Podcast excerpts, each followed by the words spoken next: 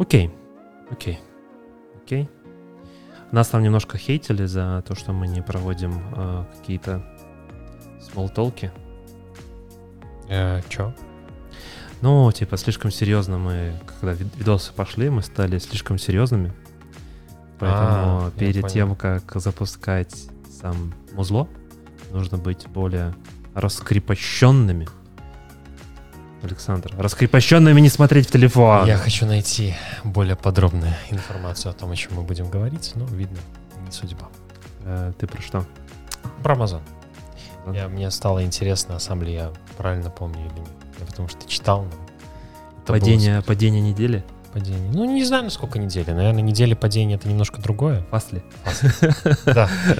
Потому что все-таки одна волабилити зона во Франкфурте не так глобальна, как все-таки глобальный CDN один из крупнейших. Или самая главная новость этой недели. Terraform 1.0! Да. Не знаю, со всех щелей мне просто там, не знаю, человек 5 написали в личку, типа, Terraform вышел 1.0, Terraform 1.0 вышел. Все, наверное, ждали, что он начнет готовить сам инфраструктуру, дизайн делать. Там, не знаю, ну типа One Button Solution, чтобы... будешь, да, такой чик-чик-чик-чик-чик, и оно... И все, и все, и все или взорвалось, или сделалось, да? Да. Ну, в целом, много прикольного произошло. Ну, кроме этого, в целом, погодка вроде стабилизируется. Я не знаю, как... Можно на улицу выходить, наконец. Да, но сегодня, правда, не очень хорошо. Вот вчера прям было супер. Вчера было вообще шикарно. Так, ну что, давай Мы с с- погоды переходим на... Хочу рассказать одну историю. Давай. перед тем, как мы пойдем. Давай. У меня давеча родилась мысль, что я хочу поиграть в компьютерном клубе. О, ничего себе. Я собрал компанию из четырех человек, включая меня, Мгм. и мы решили пойти в клуб. Так вот, ребят, в компьютерных клубах ничего не поменялось относительно 15 лет назад. Все так же там через одно место и очень сложно поиграть. Мы банально из четырех часов, которые у нас были забронированы супер-мега-пупер-вип в одном из компьютерных клубов. Вип недавно- даже взял. Ну, конечно. Там, правда, сидел один чувак, вот там было 10 компов, мы взяли 4, и там сидел один товарищ, который играл в доту и так сильно кричал, что мне было страшно. И мне было страшно не потому, что я с ним играл. Мне было, в принципе, страшно там находиться, потому что мне казалось, что он сейчас начнет... Вот если бы его в игру добавить, он точно всех выиграет. Он бы так всех, Всех вынес бы просто. всех бы побил, короче, и выиграл. Физически. Не, ну мы, наверное, антирекламой конкретного клуба заниматься не будем, но... Не, мне хочется верить, что где-то еще это есть, но мне прям хотелось... Единственная игра, которая нас зацепила, мы пробовали играть всякое модное, молодежное, там, в Counter-Strike, который это- это- Offensive. Это модное молодежное. Ну, сейчас, да. Не, мы пытались играть в одну еще игру. Мне кажется, сейчас модное молодежное это Fortnite, королевские битвы Да, всякие. да, вот мы там. пробовали в одну королевскую битву поиграть как раз-таки в Fortnite. Ага. Нет, да, по-моему, Fortnite. Мы пробовали еще поиграть в еще одну крутую игру, я не помню, как она тоже популярная, я не специалист сейчас в этих играх. PUBG, может? А, не, что-то другое. Там типа как Класс. смесь доты, и там у всех своих персонажей, они там бегают, короче. Ну, неважно, она достаточно старая. Но самая игра, которая нам доставила неимоверное удовольствие, по крайней мере, мне, это был Quake 3. Не, ну Квака это всегда я... Падение в бездну, стрельба себе под ноги, это то, что нужно. Нет, я вспоминаю, эм, когда были в офисе, знаешь, уже реально уже ощущение... Прошлая жизнь. Да, прошлая жизнь, когда мы были в офисе, и когда были, знаешь, всякие э, рабочие субботы, Мгм. мы обычно, ну, мягко скажем, не сильно работали в рабочие субботы. И самая крутая игра, вот, ну, мы чаще, частенько там играли, э, играли и в настолке тоже собирались с, с командой. Ну, Квака всегда топ-1. One Love. One Love просто. Это, во-первых, она запускается на любом железе. Неважно там с графикой, без графики, ничего не надо. Просто запустил и понеслась. И Квак это всегда One Love. Ну, да. Про, ну, если уже так про игры зацепили, перед тем, как уже начнем, тут же ж э, Ratchet Clank выпустили на PlayStation 5. Я не знаю, что это, но не в теме. Эм, да, ну, в общем, э, плойка пятая. Это, типа, наконец-то одна из, э, не из тех немногих эксклюзивов, эксклюзивов, которая рассчитана именно уже на Next Gen. И, ты знаешь, я вчера поиграл. Решил взять попробовать. Очень много было позитивных отзывов Мгм. в интернетах. Я думаю, ну, давай попробуем. Реально, блин, просто чума. Я даже жене показывал, мы с супругой сидели, Она такая, это ролик или уже игра? Графон настолько офигенский, что вот вообще просто космос. И э, разница между мультиками, там, пиксаровскими, например, да, и вот Мгм. этой игрой, ну, может быть, там в деталях каких-то. Ну, там на большом телевизоре, там, моем, да, и скорость этих всех загрузок, она просто реально потрясающая. Ты реально ощущаешь, вот эта игра Next Gen, вот это, вот эта игра реально А Next Gen. жанр какой?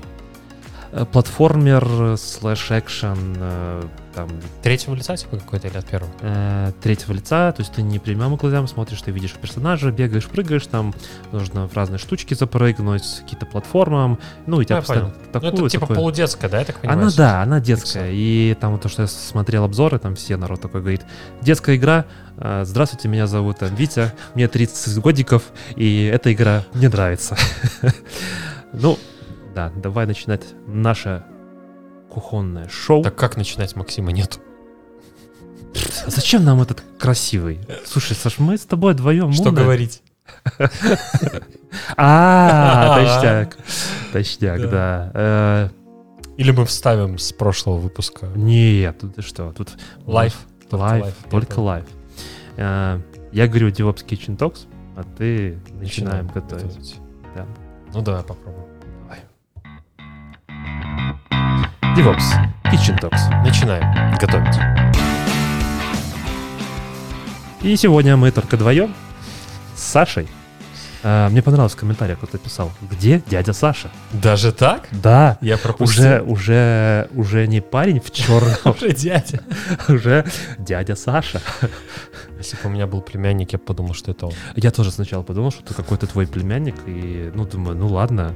Э, Максим хорошо ответил, что у нас дяди Саши нету, у нас есть только парень в черном. Я понял. Я, я не видел просто комментарии, извиняюсь. Я, я честно прослушал отличный выпуск.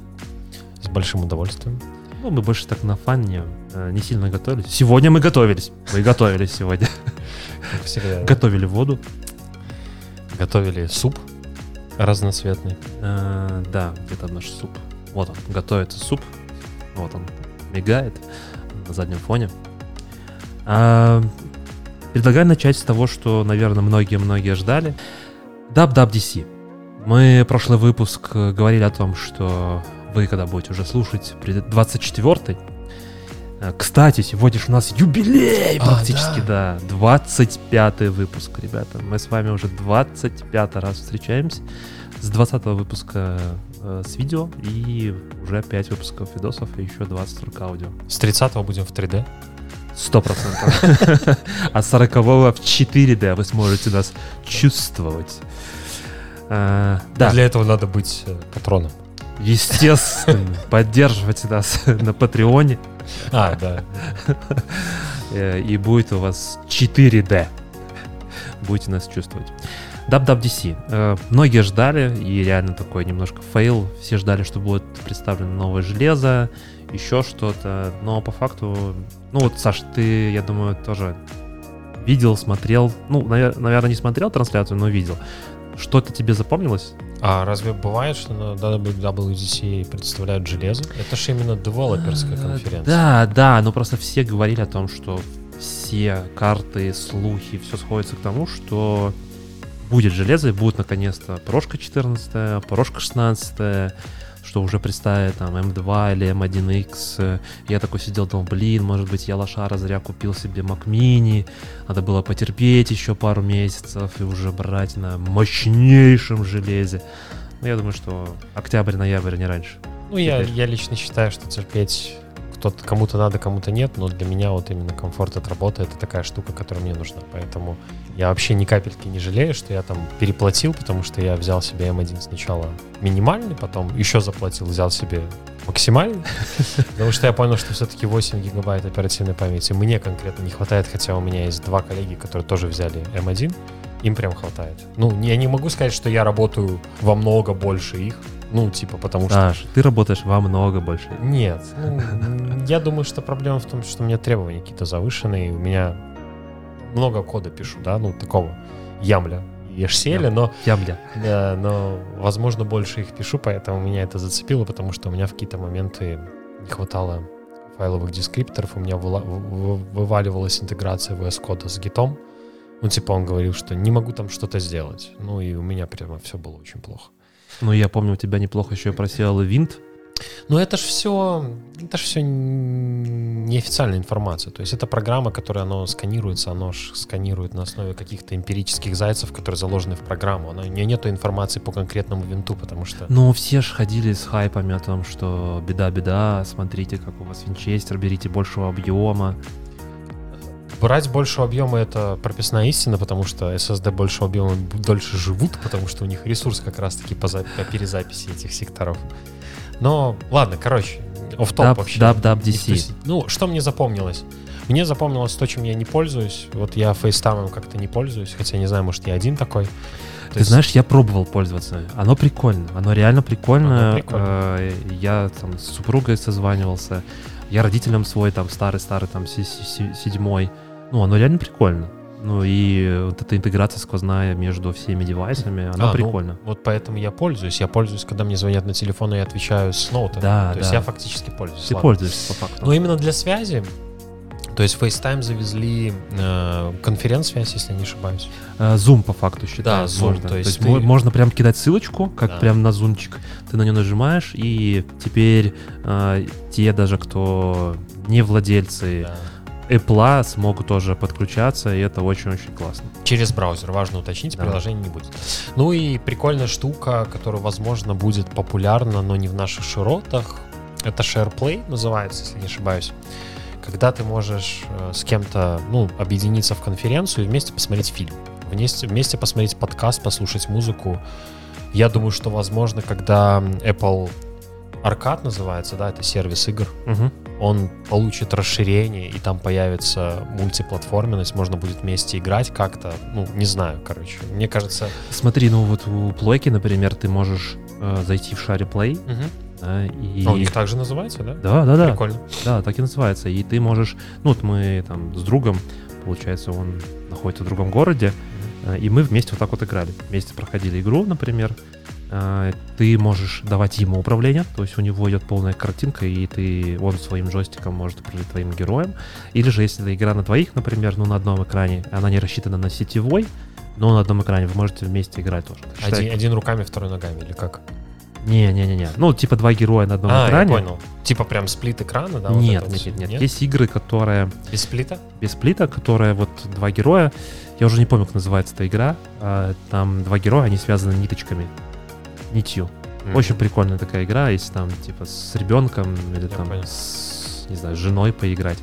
Очень прикольно. И, ну, ты вот можешь вот так вот, либо ты можешь, э, ну, просто передавать управление. Mm-hmm. То есть, например, проходишь какую-нибудь сюжетку, и ты можешь передавать. И я так понимаю, что теперь через э, FaceTime, ребята, вы можете нас слушать вместе, объединяться в группки, заходить на кухню, я, кстати, не уверен, что приложения, которые не от Apple, будут саппортиться. Ну, то есть, например, если в подкасты Apple мы бы выходили, тогда 100% да. А вот Яндекс... Но мы же э, в Apple подкастах тоже есть, но там же только аудио. А, на текущий есть в Apple подкастах? Конечно. Я не конечно. знал. Я в Яндексе слушаю почему-то. Мы в Apple подкастах и в Google, мы же через э, там сервис, он, ну, он везде. Везде распространяет. Да, он везде распространяет. Круто. Да. За, за это мы платим 8 баксов в месяц, по-моему. Да, что-то такое. Точно не помню. Максима, который сегодня нету, красавчик, он обычно за это отвечает. А, что еще там было на VVT? Кучу всяких разнообразных там фишечек с э, этими нотификациями. Угу. Э, но мне кажется, что это не то, что там прям нас касается. То есть мне кажется, что немножко разочаровало WWDC с точки зрения там тех ожиданий, которые были выстроены, и того, что по факту показали. Там были какие-то новые а, кастомизации экрана, да. Мне кажется, что вот с точки зрения как для девопсов и там для нас, да, а, была очень классно представлена штука, что теперь, теперь, Саш, можно будет отправлять билдинг и сборку и весь процесс в облако. Они при, пере, переделали... Ты не, не, не смотрел это? Не видел? Нет, я, к сожалению, у них будет какой-то сервис для этого, да? Да, они типа пред, представляют X, э, Xcode типа как клауд. То есть теперь можно будет... Э, я даже уже рисую себе в голове, как это позволит оптимизировать э, ну, весь процесс э, сборки и прочего-прочего вот этого всего. Как это позволит платить больше заказчику? Ну, это тоже, это тоже. Я думаю, что там будет очень дорого. Ну, Но я не, не уверен в этом, потому что на самом деле сейчас процесс сборки под э, Apple девайс это такая нетривиальная штука, которая составляет ну, не страдать, но придумывать разнообразные обходки за счет вот этих всех лицензий, которые надо подписывать, за счет там... Сертификатов, сертификат, которые да, ты можешь получать только руками с браузера, зайдя. И да. везде там платишь бабки, бабки, бабки, еще, еще, еще, потому что просто так, типа, заавтоматизировать. Может быть, это вот как раз-таки, этот WWDC, это, может быть, была той революция, которую мы пока не ощутили, революцию для девопсов, с ну, точки да. зрения того, что ты сможешь теперь автоматизировать процесс сборки, э, убрать вообще свои агенты, например, как угу. я подозреваю, э, просто платить за, не знаю, билдинг твоих приложений под iOS, под Mac. А если... Они и они будут находиться где-то там. Если еще они будут чаржить тебя за время, которое ты только используешь, это О, прям это будет, прям будет круто. Но у меня опыта не было, к сожалению, или к счастью с, этим, с этой штукой. Э, я думаю, что все-таки больше к счастью. Из того, что я наслышан, да, из того, что вот ребята там мучаются, да, чаще всего это к счастью, потому что там прям боль, страдания. На DevOps Минске, кстати, у нас был доклад, рассказывали, поэтому можно пойти посмотреть, и там прям, я помню, ну, короче, это боль, страдания. Станислава, который, да? Что? Станислава такой? Да, да, да, Станислава. Да. Окей. WWDC немножко не оправдался с точки зрения железок, а, но мне кажется, с точки зрения девопса вполне неплохо. А, автоматическая сборка где-то там удаленно, это, мне кажется, это будет круто. Посмотрим, как это решит проблемы сборки iOS-приложений и как это облегчит нам жизнь. Но, мне кажется, самой главной новостью последних двух недель было анонсирование Terraform 1.0. Да, даже не анонсирование, а релиз. Релиз, да. То есть вообще на самом деле проходила HashiConf Digital европейская, вот буквально на, блин, на это или на прошлое, я уже, честно говоря, у меня смешалось все в голове. Недавно. Вот, и в рамках этой конференции, ну, никто не ожидал, то есть на самом деле видели, что готовится бета, да, то есть mm-hmm. в GitHub было видно, что есть уже работа над этим, но неожиданно они прямо ее релизнули, и да, стало интересно. На самом деле, если говорить про какие-то нововведения, ну, то есть мы уже говорили неоднозначно про то, что должно случиться, чтобы случился 1.0, да, вот, и они в очередной раз очень неплохо расписали на странице, по пунктам, да, то есть что для них является важным. То есть первое дело, да, то есть они внедряют официальный релизный цикл. То есть, если я не ошибаюсь, для э, так называемой 1.0 версии это будет 16 месяцев. То есть 16 месяцев чего? А, между переходом 1 на 1.1 или как? Или... Они будут ее сопровождать, бэкпортировать все вот эти вещи и так далее. То есть, если будут какие-то security issue с точки зрения того, что в 1.0 появится, да, ну кто-то найдет или какая-то бага, то они будут фиксить. Это будет как LTS, типа? Ну, ну не то чтобы прям LTS, то есть все релизные и пак фичи будут туда отправляться. Ну, вот как Ansible, например, делает, uh-huh. да, у них есть условно, ну, я не знаю, сейчас, честно говоря, там вообще... Сейчас вообще началась какая-то... Трэш. Э, да. Мы обсуждали недавно там, ну, в прошлый раз ты, ты да. не получилось прийти. Э, Пару месяцев назад была тройка, сейчас уже четверка. Да, Что происходит? Да, ну вот у них как было? У них там была в момент, когда я с Ansible активно работал, сейчас, к сожалению, это не кейс, или к счастью, но я с ним много работал, и там была версия, условно, 2.4, 2.5, 2.6, 2.7, 2.8. Угу. И я лично, у меня была проблема с Jenkins одним плагином, э, модулем Jenkins плагин, который ставит плагины в Jenkins. И на моей версии там 2.5 это не работало, но было по фикшенов 2.7. Угу. Поэтому мне пришлось в соответствии с development гайдом э, зачерепикать комит, который мержили в 2.6, в 2.5 и в 2.4. То есть я его протащил через две версии. Это был мой первый pull request, в принципе, в GitHub в Ansible. И единственный на данный момент.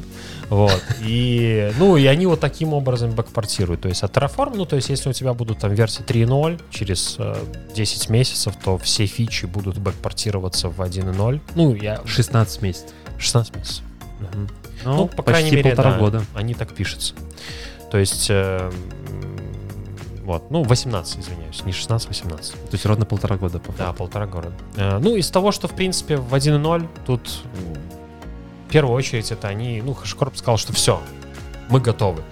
У нас пользователи... Что значит готовы? Ну, вот, таки... вот, вот что значит стало быть они? Мы готовы. Что мы, это? мы говорили об этом на каком-то выпуске ДКТ, э, где мы обсуждали, в принципе, прошлый HashiConf, который был зимой.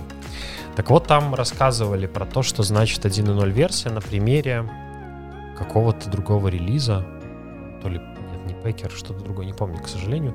Вот. И, собственно, там упоминается, что, во-первых, user experience, то есть пользователь должен понимать, как пользоваться инструментом, и для него не должно быть сложно начать с ним работать. Да? То есть это первый пункт. Он включает в себя, в принципе, декларативность HCL, он включает в себя CLI, да, то есть все интуитивно понятные команды, они должны работать корректно, работать стабильно и работать качественно. Плюс появился Terraform Cloud, который, в принципе, развивали последние полтора-два года, Мгм. где, в принципе, при желании ты можешь отдать вот эти все экзекьюшены провайдеру, а сам, грубо говоря, на основе каких-то плат просто поддерживать кодовую базу, и все остальное будет делаться автоматически за тебя. Нет, подожди, ну там, по-моему, в Terraform Cloud, если у вас только 5 человек, ну, Бесплатно, то есть пять- да. да. бесплатно. Всё и ты там можешь хранить свой Terraform план, ты там можешь создавать свои э, да, сорян, стейт свой хранить весь, там можно создавать workspace, то есть Да. если у тебя несколько environment, то вот там как раз-таки это может все работать. То, что предлагает Terraform Enterprise в какой-то степени, вот все есть это в Terraform Cloud, если у вас там только 5 человек, ну, на самом деле для небольших команд, если мы говорим там про девопсовские команды, они чаще всего все-таки не очень большие, да, это как бы там не разработчиков, которых сидит там с 20 штук и все там фигачат. Поэтому, ну, мне кажется, что для некоторых проектов, ну, я, по крайней мере, знаю, даже Однозначно. э, там у нас в ЕПАМе ребята использовали вот, ну, просто как бы 5 человек просто Мгм. сидели бесплатно, и кастомер, в принципе, был, ну, как бы хэппи с Да, этим. если, если, в принципе, все заинтересованные стороны нормально с этим, ну, окей. Я же как бы не имею против, потому что у меня опыта не было. Я только посмотрел на это со стороны пользователей, и все. Не было опыта именно использования, продакшн. Вот. э, Кроме того, э, наконец-то, ну, они уже, в принципе, об этом говорили. То есть, э, во-первых, релизные циклы, да, то есть тоже Мгм. важно для стабильной версии 1.0. Отсутствие каких-то тупых багов, да, которые были там до версии 0.12, в частности, когда не было ни каунтов, ничего, то есть модульные циклы. Фаричи нет, ну, нет, каунты были, по-моему. Они, они были, ну, они работали плохо за счет того, что они были именно каунтами. Когда появился Фарич, он стал Фарич. более умным. То есть у тебя, условно, если раньше было 10 элементов, ты меняешь восьмой, то у тебя пересоздаются все. Это как бы ма- мало удобно, согласись. Да, а когда да. у тебя for each, у тебя стабильный ключ, который закреплен за определенным значением, и в этом плане у тебя нету проблем. А, И функции, по-моему, они с, э, когда пере- переходят с 11 в 12, добавили очень много. Флатаны и прочее, это работа с хэс. Дата-тайпы ты имеешь в виду добавили новые? Или... А, ну, дата-тайпы и сами функции работают Да. с этими дата-тайпами. То есть появилась возможность работы с массивами в целом, Да. да, с э, дикшенериями и прочим, да, то есть с вложенными, да, там, очень, у тебя могло быть там, получается, какой-то массив, ты, ну, вот я считаю, как я, щ- ну, мой опыт там небольшой э, работы с э, Terraform, когда ты у тебя есть разные источники данных, да, там дата-тайпы ты забираешь, и Flutter, ну, я лично частенько пользуюсь Мгм. для того, чтобы из вложенных вот этих вот э, структур данных образовался один массив. массив, Да, да, ну, и Fla- ты и ты через него мог бы дальше уже просто ходить тем же форичем. Flatten был до этого, уже достаточно был. давно, Мгм. да. То есть там функции появились новые однозначно, они стали работать лучше однозначно. Вот. эм, Ну, собственно, потом был 13-й Terraform, где появились уже циклы для модулей, что тоже очень все ждали. Ох, я помню эту боль, когда мне нужно было делать, э, тащить это все в модуле, то есть я писал, мне нужно было, вот мне реально ждал вот этого вот перехода, когда Мгм. можно будет фуричи внутри модуля сделать. И мне приходилось писать в свои модули, протаскивать все эти данные внутрь модуля для того, чтобы оно все работало. Да. Это было прям страдание. Боль и Сейчас там страдание. после 13 это стало ништяк. Да, то есть они достаточно хорошо поработали над безопасностью, да, они э, стали ну, они до этого подписывали, но сейчас благодаря механизму новой работы со скачиванием провайдеров это как бы обезопашивает. То есть если у тебя расходится условно хэш-сумма того провайдера, который ты качал, тебе Terraform об этом скажет. То есть чтобы так не получилось, что какой-нибудь злой дядя или тетя тебе подменит провайдер на какой-нибудь гадость. Ну, мы, кстати, об этом поговорим чуть позже, да, там будет об этом говориться тоже. Про, Про именно remote, remote code execution в Terraform, да. Вот, ну, в целом, э, 1.0 по сравнению с 0.15, там, версии 5, по-моему, или 7, я не помню, честно говоря, как было последняя, разницы не особо много. То есть они просто финализировали все, что было сделано за последние два года в конкретной вот этой вот релизе, и теперь Terraform is ready for production usage. И можно передавать привет Карену и говорить, все, Карен, шуточки закончились. Можно Terraform и в продакшн. Да, только, к сожалению, на некоторых проектах Terraform до сих пор 0.11. Ох, боль. Но, э, Саш, напомню, мне казалось, что в security, с точки зрения security, да, там вот они сделали этот sensitive э, тип данных, но в стейте Нет, все еще нет. все, все еще в прямом тексте мы видим пароли наши, которые там, я не знаю, мы рандомно генерим или еще что-то. Ну, то есть все равно sensitive информация хранится в state файле, и пока нету никакого механизма, который позволяет э, зашифровать. Весь механизм, которому надо заботиться, это механизм защиты сториджа, где это хранится. Да? То есть если это S3 bucket, S3 bucket policy, прям можно за- так, что никто, кроме Terraform, не сможет оттуда ничего считать физически. Если вы хотите, не дай бог, в Postgres, ну там надо, конечно, по- поколдовать. Ну тоже все возможно. Вот, поэтому в целом релиз крутой. Я вот планирую там на одном своем проектике перетащить на 1.0, сейчас 0.15, посмотреть вживую, как бы, ну, что поменялось, но я думаю, что нет, потому что заявлена полная поддержка всех Terraform стейтов, начиная от 0 от 0.11 даже, по-моему, до 1.0 в две стороны, то есть там никаких проблем не будет, структуру данных они менять не будут. То есть если у меня был, не знаю, там 0.11 даже, серьезно, то есть 0.11? Ты можешь прочитать стейт 11 Terraform из первого и взять оттуда какую-то информацию, и наоборот. Ага, То есть, грубо говоря, ну, они умеют читать. Понятное дело, что там появилось что-то новое. Например, в новых стейтах у тебя данные, которые, ну, там, не определены, да, пустая строка, либо вообще null, у тебя там так и будет. То есть в state е будет написано null, либо to list, например, да, то есть у них сейчас все типизировано даже на уровне стейта, чтобы Terraform было легче понимать, что за data type там лежит. Так, чтобы не... Я double check нул, чтобы не вводить сомнения наших Не зрителей. 11 все-таки. Не 11. 12.3, 13.6, 14, 15, ну, соответственно, 1.0, дальше X полностью совместимы.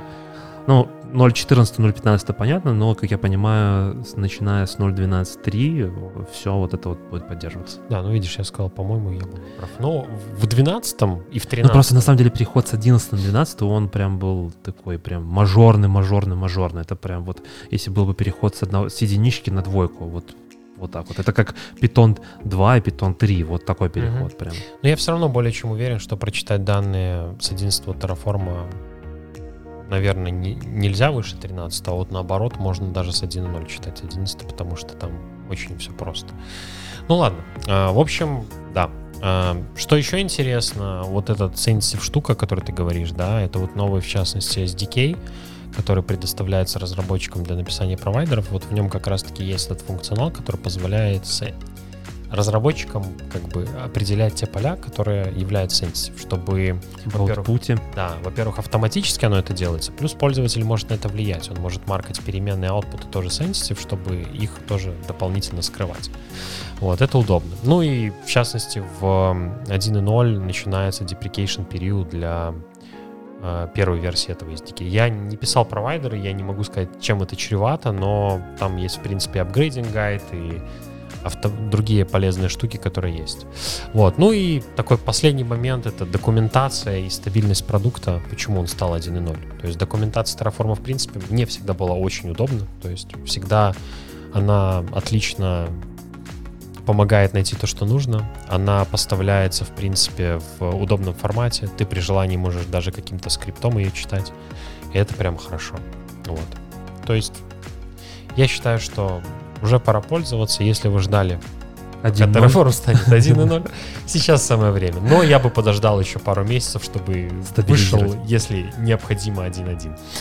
Или, а, не 1.0.1, скорее Не, ну просто смотри, вот я сейчас тоже открыл эту статью, читаю, получается, что у них более 100 миллионов скачиваний. Да. 100 миллионов скачиваний. И первый релиз, э, который вот, ну, скажем так, то, что стало доступно паблик, в 2014 году. Да. Это Всем 7 лет. 7 лет они шли от первой, там, 0, не знаю, 1 или какой там была версии, к 1.0. Но это прям... Но многие вещи были переосмыслены, да, то есть изначально были провиженеры, которые пользовались популярностью. До сих пор некоторых используют, хотя сам Terraform уже говорит, ребята, это типа last resort. То есть если вы не умеете ни во что другое и у вас никак иначе, тогда используйте. Но они же, по-моему, еще выпилили как раз-таки вот э, ты про провижение э, говоришь. Они выпилили у себя Ansible, Chef, э, по-моему. Ansible не было никогда а, не провиженером. Да? Chef, Solo, э, Salt, э, как-то там тоже у него есть продукт. Не, оно все осталось. Провиженеры, по-моему, остались, их никто не выпиливал. Просто а что... я где-то читал, ну, может быть, я ошибаюсь, но мне почему-то казалось, что они их вот или собираются в деприкейт отправлять, или еще что-то. их не рекомендуют использовать. Если А, ты ну окей. будешь проходить экзамен даже, да, там об этом очень хорошо пишут. Может быть, они и выпилят. Я, честно говоря, как-то, возможно, ну, нет, ну в документации они фигурируют, да, но вот даже на центральной странице написано, что мы очень вам рекомендуем этого не делать. Не делать, не используйте. Да. А, как думаешь, э, дальше, ну вот, э, какое будет развитие?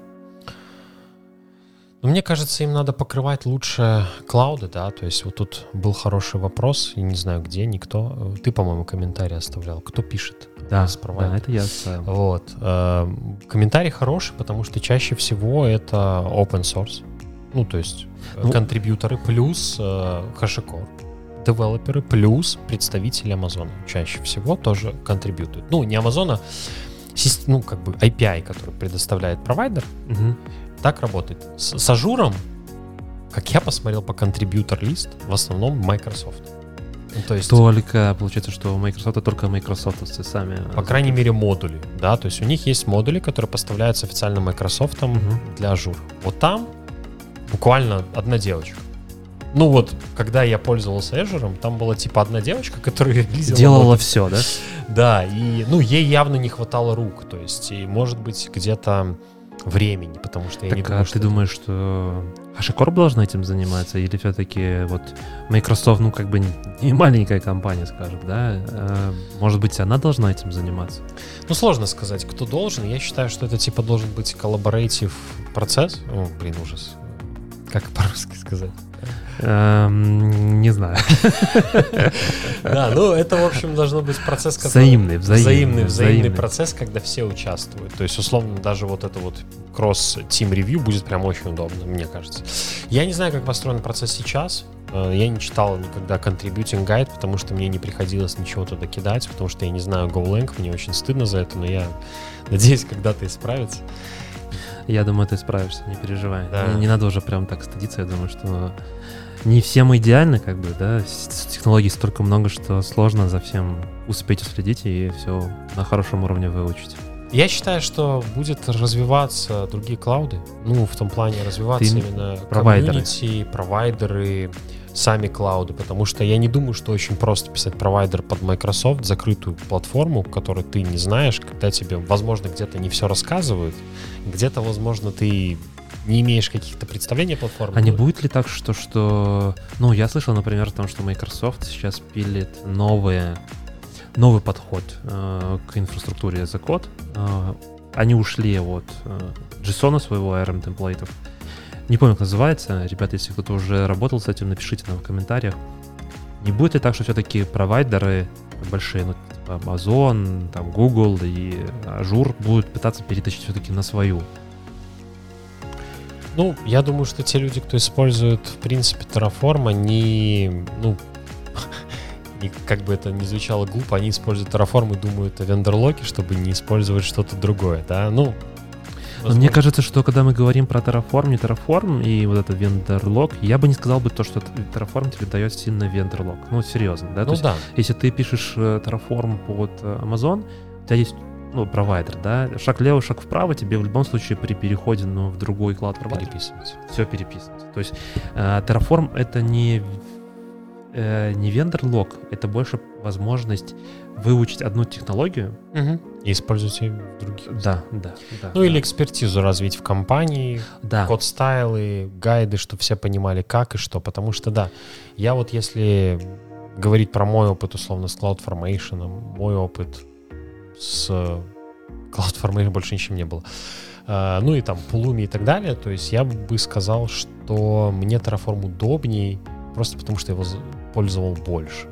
Сказать, Это... что CloudFormation неудобно я не могу, потому что, чтобы сделать, например, Quick Launch в AWS, да, mm-hmm. чтобы пользователь по кнопке мог запустить инфраструктуру, э, CloudFormation ты это можешь сделать. Terraform э, тебе придется делать какие-то интеграции там в Jenkins кнопку и так да, далее. Да, ну поверх, поверх этого.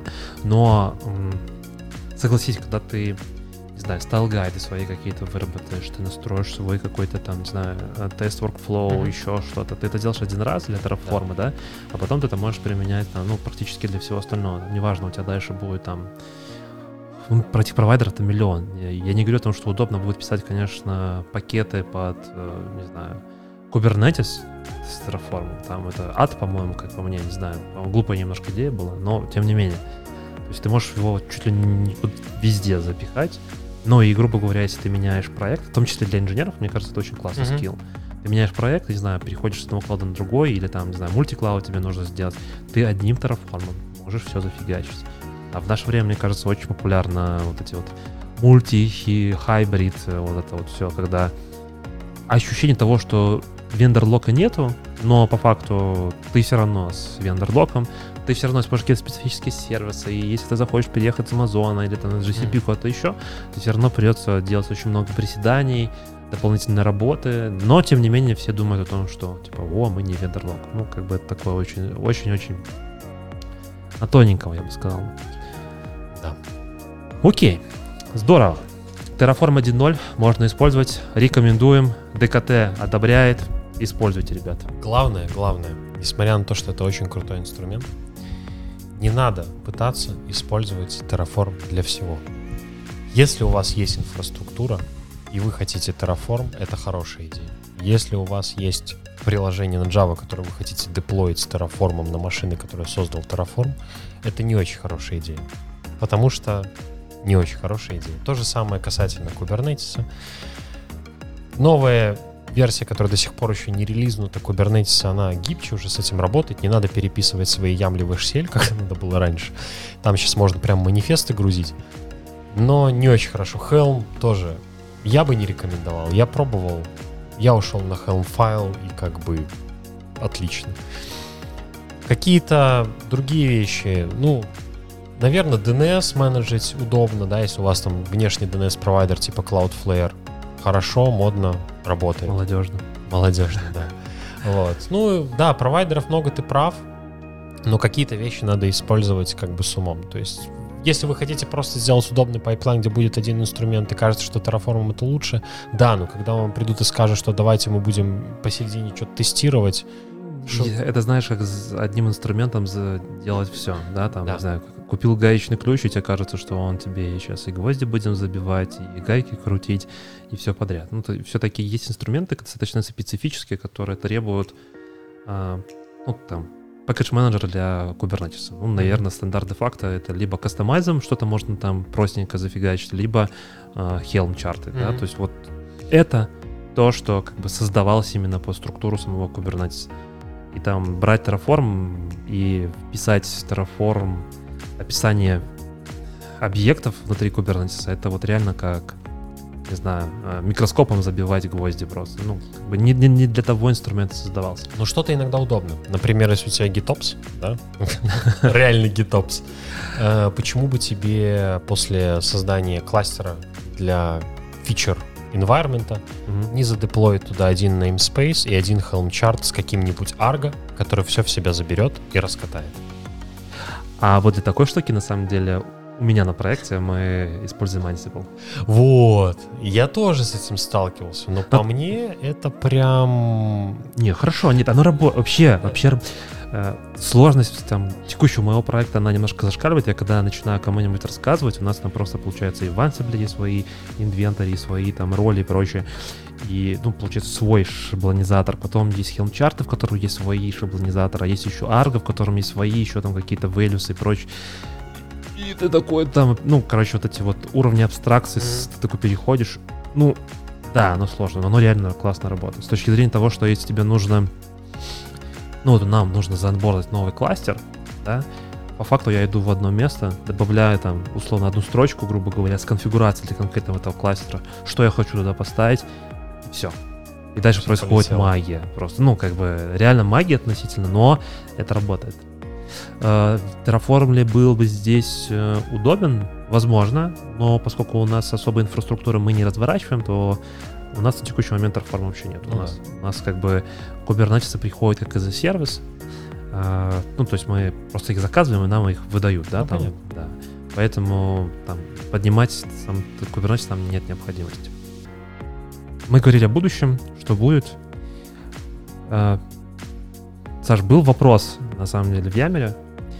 Э, Ну, для тех, кто не знает, да, у нас там внутри компании EPAM есть своя небольшая такая социальная сетка, и там один парень задал очень интересный вопрос.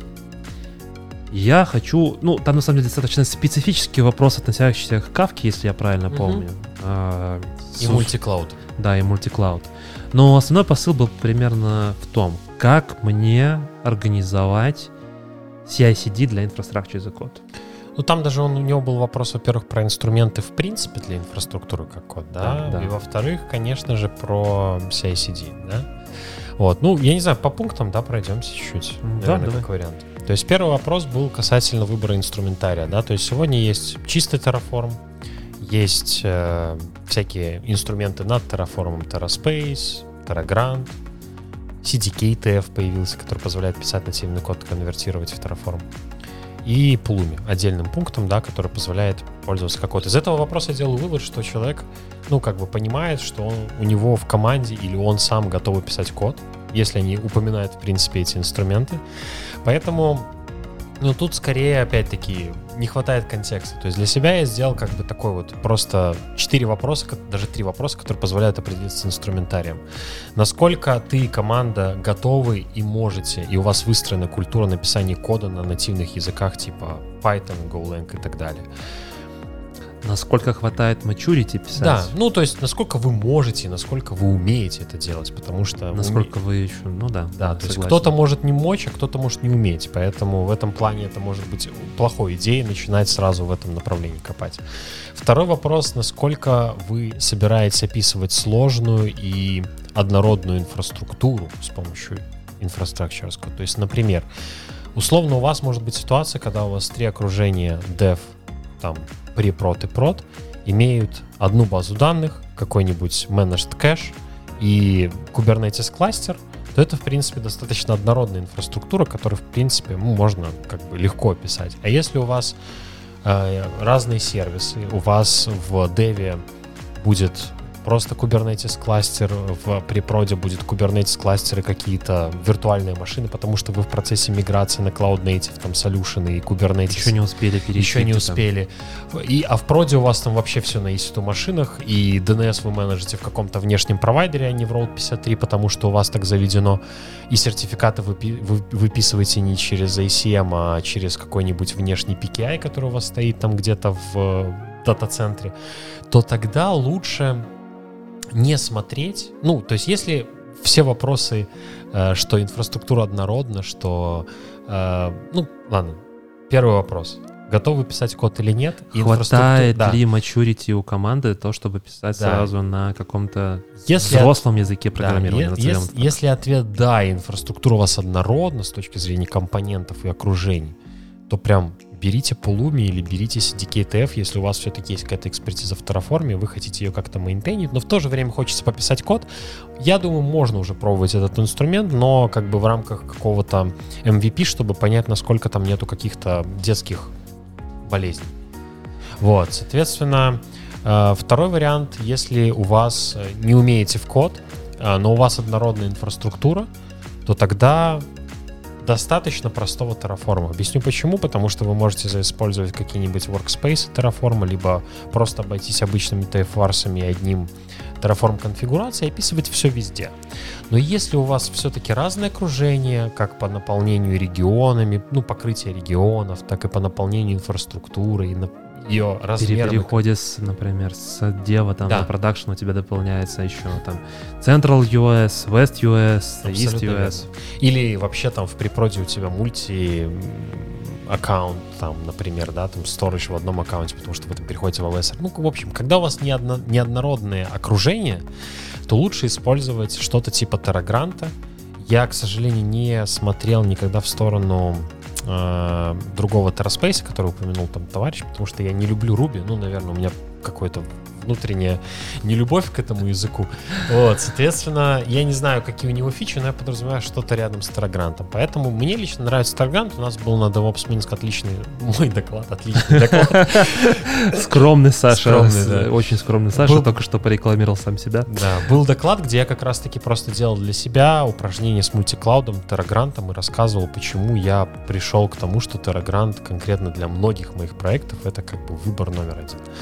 Вот. И третий вопрос, на который стоит ответить, а вообще какую цель я преследую? То есть если цель мейнтейнить инфраструктуру production-like, то сразу я бы целился Terraform Terragrant, даже если первые два пункта ответ да. Потому что э, эта штука предназначена для, про, для продакшена. Там нету, там максимально следуется принципу don't repeat yourself, потому что если у тебя production usage, и ты много где себе повторяешь, то когда ты это меняешь, это может выстрелить там, где ты это не поменял.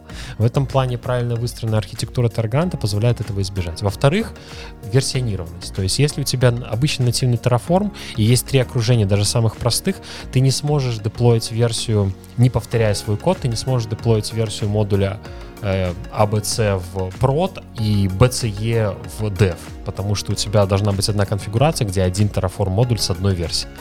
В случае Terragrant это удобнее, он просто ссылается на модуль любой версии, ты просто проводишь ему какие-то инпуты, и это прям круто работает.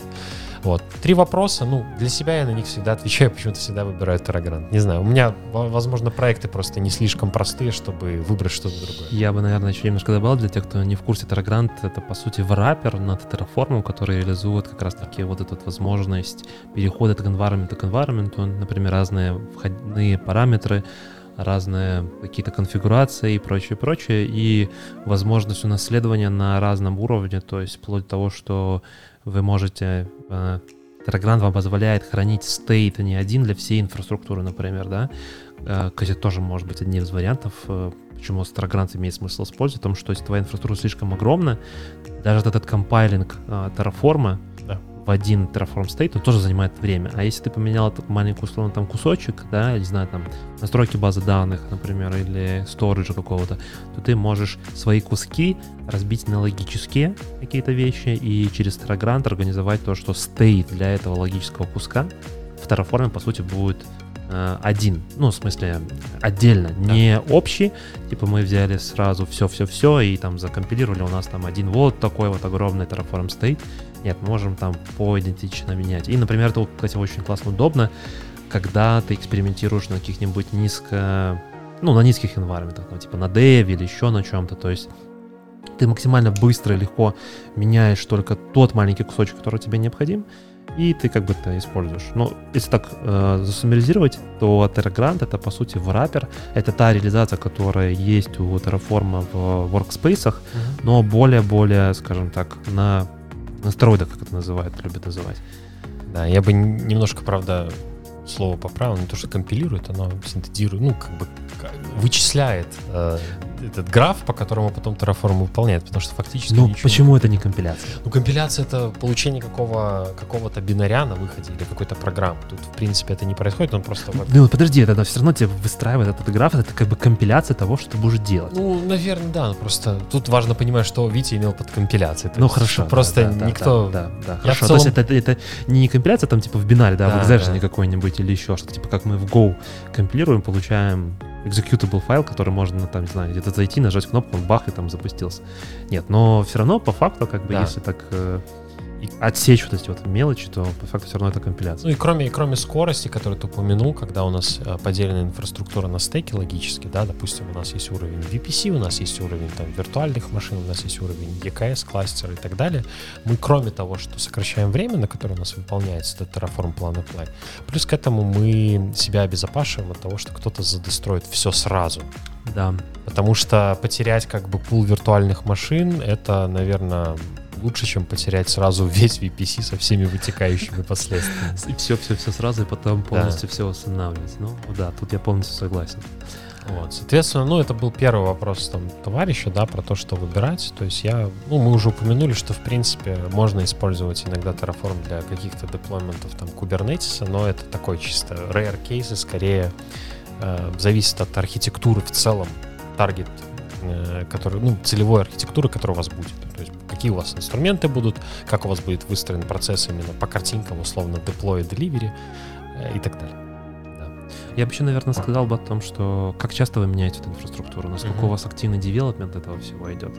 От этого тоже, мне кажется, могут быть э, ну, ответы. Uh-huh. Ну, точнее, как бы не то, что ответы, это э, как вы дальше будете строить свой в целом CI-CD. Например, у меня был там проект, когда у меня весь проект был, это, по сути, писание Terraform. Там, я в нем участвовал где-то месяцев 4-5, вот так вот. И у нас по факту это было вот UI, Э, которые писали там разраб... ну, другие ребята, там разработчики больше. А бэкэндом у нас это было именно Terraform. Uh-huh. То есть мы позволяли через, э, делали такую абстракцию над клаудами, чтобы люди могли зайти и там на, на, на, натыкать. Вот здесь вот CI-CD должен быть вот прям построен для инфраструктуры за код. Если твоя инфраструктура за код является частью твоего продукта, то ну, здесь потенциально может быть чуть по-другому. Мы очень сильно там фокусировались на тесты, на покрытие, на линтеры и прочее, именно для нашего кода, потому что наша работа, вся работа, которую мы вот как DevOps стрима, да, мы писали в основном вот этот вот, этот вот Terraform код. Это было для нас крайне важно. Поэтому, ну, тут тоже будет это отличаться. Если это как часть продукта, и сейчас вот этот, я вот э, раньше, когда ходил на всякие там, знаешь, типа рассказывал, что такое DevOps, меня как бы, я ну, там такой рисовал квадратик о том, что вот, типа, смотрите, код, который написали разработчики, это только вот код, это как бы еще не продукт, это просто строчки кода. Дальше там остальные компоненты сверху у него там а, обволакивают, это мониторинг, это сама инфраструктура, это CI-CD, а, инфраструктура и за код тоже это вот как бы дополнительный блок, который идет рядышком с, вот, с этим вот ядром а, бизнес-логикой, которая а, то здесь тоже, мне кажется, может быть, от этого зависит, как ты будешь выстраивать свой, свой CI-CD. Mm-hmm. И как часто ты меняешь его тоже. Ну, как бы, мне кажется, это тоже такие важные вопросы, на которые, ну, нужно ответить при выборе. Да. Ну, тут вот, в частности, продолжая общаться про тему, да, которую мы начали. То есть у человека тоже возник резонный консерн на тот момент, когда он писал пост. Можно ли использовать Terraform 0.15.4?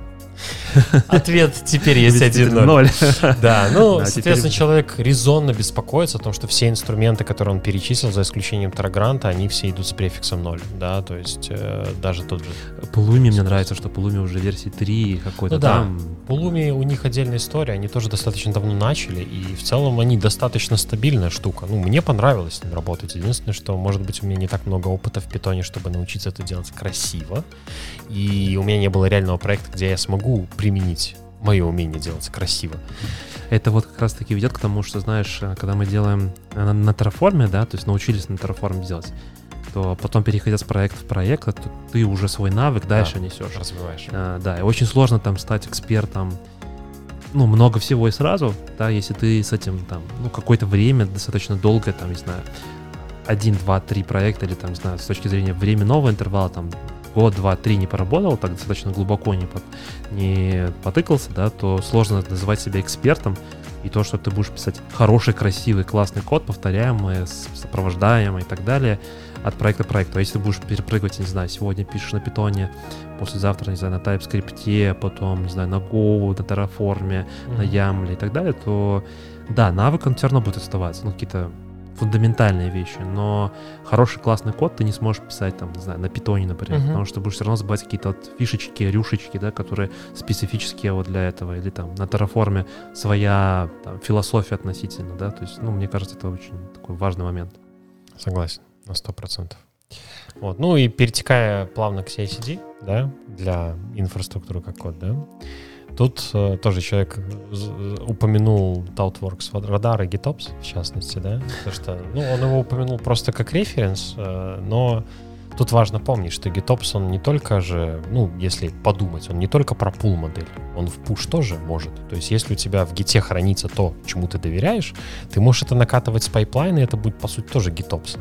Поэтому, э, отвечая на вопрос... Ну, смотри, подожди, мне кажется, вот тут все-таки, если вернуться к GitOps и инфраструктуре как, как код, ну, мое личное впечатление, да, после того, как я поработал достаточно так хорошо с Argo, я понимаю о том, что все-таки GitOps — это в большинстве случаев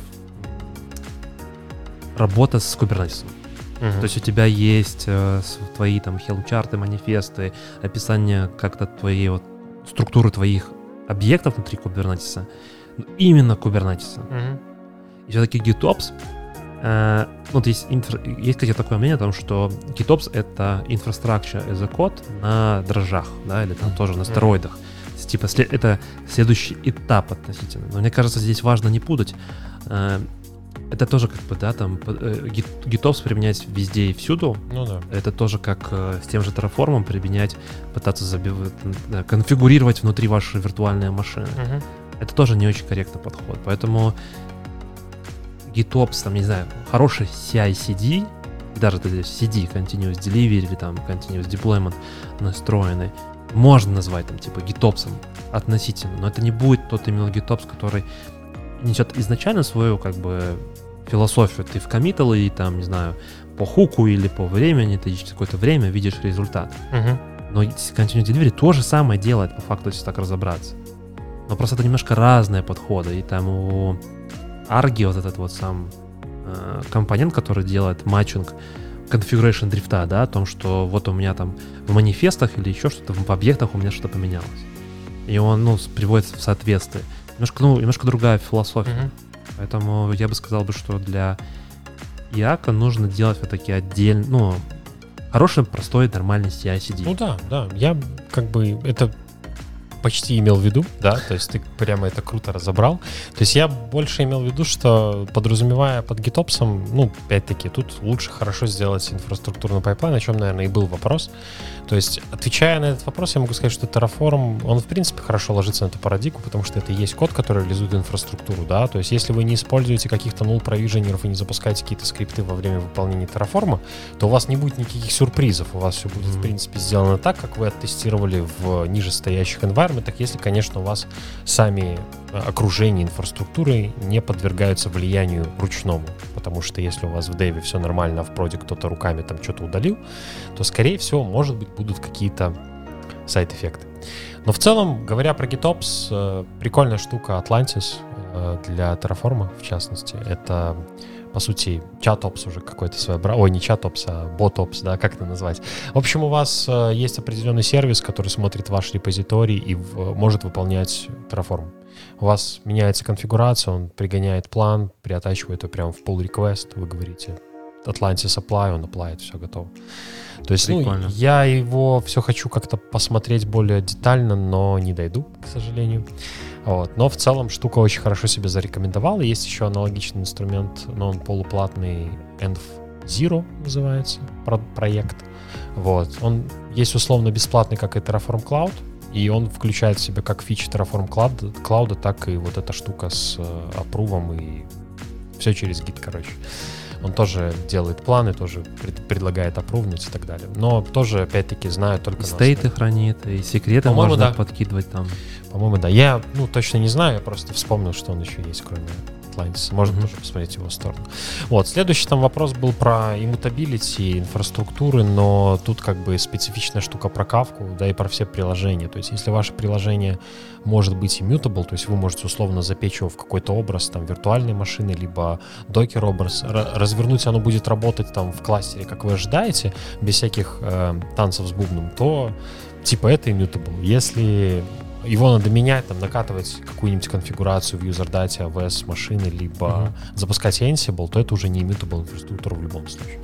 Поэтому, ну, тут вопрос немножко out of scope, просто он там был, поэтому я решил упомянуть. Если вам надо как-то конфигурить машину после запуска, смотрите в Cloud Init, который есть сегодня во всех клаудах. Ну, это штука, которая позволяет при запуске сделать какую-то конфигурацию и описывает это достаточно декларативно. То есть какие-то интерфейсы активировать, э, сходить куда-то, запустить какой-то скрипт, Python, Shell, все работает. Ну, как бы я думаю, что тут особо мы не будем концентрироваться на этом вопросе. Вот. Ну и CI-CD flows и тестирование. Ну, тут все очевидно. То есть любой паттерн хорошего CI-CD ложится на инфраструктуру, вам надо ее лентировать, тестировать, э, верифицировать, э, прогонять план, делать дестрой периодически на тестовой инфраструктуре, чтобы убедиться, что ваш Terraform код не имеет каких-то логических э, циклов ну, внутри. Это то, что да, с нуля оно все развернется, да. как бы если вы будете, там, не знаю, новый environment поднимать или еще что-то, то что, что все пойдет, как вы ожидаете, не так, как э, вы думаете, что пойдет, да, именно это тестирование тоже, кстати, очень важно.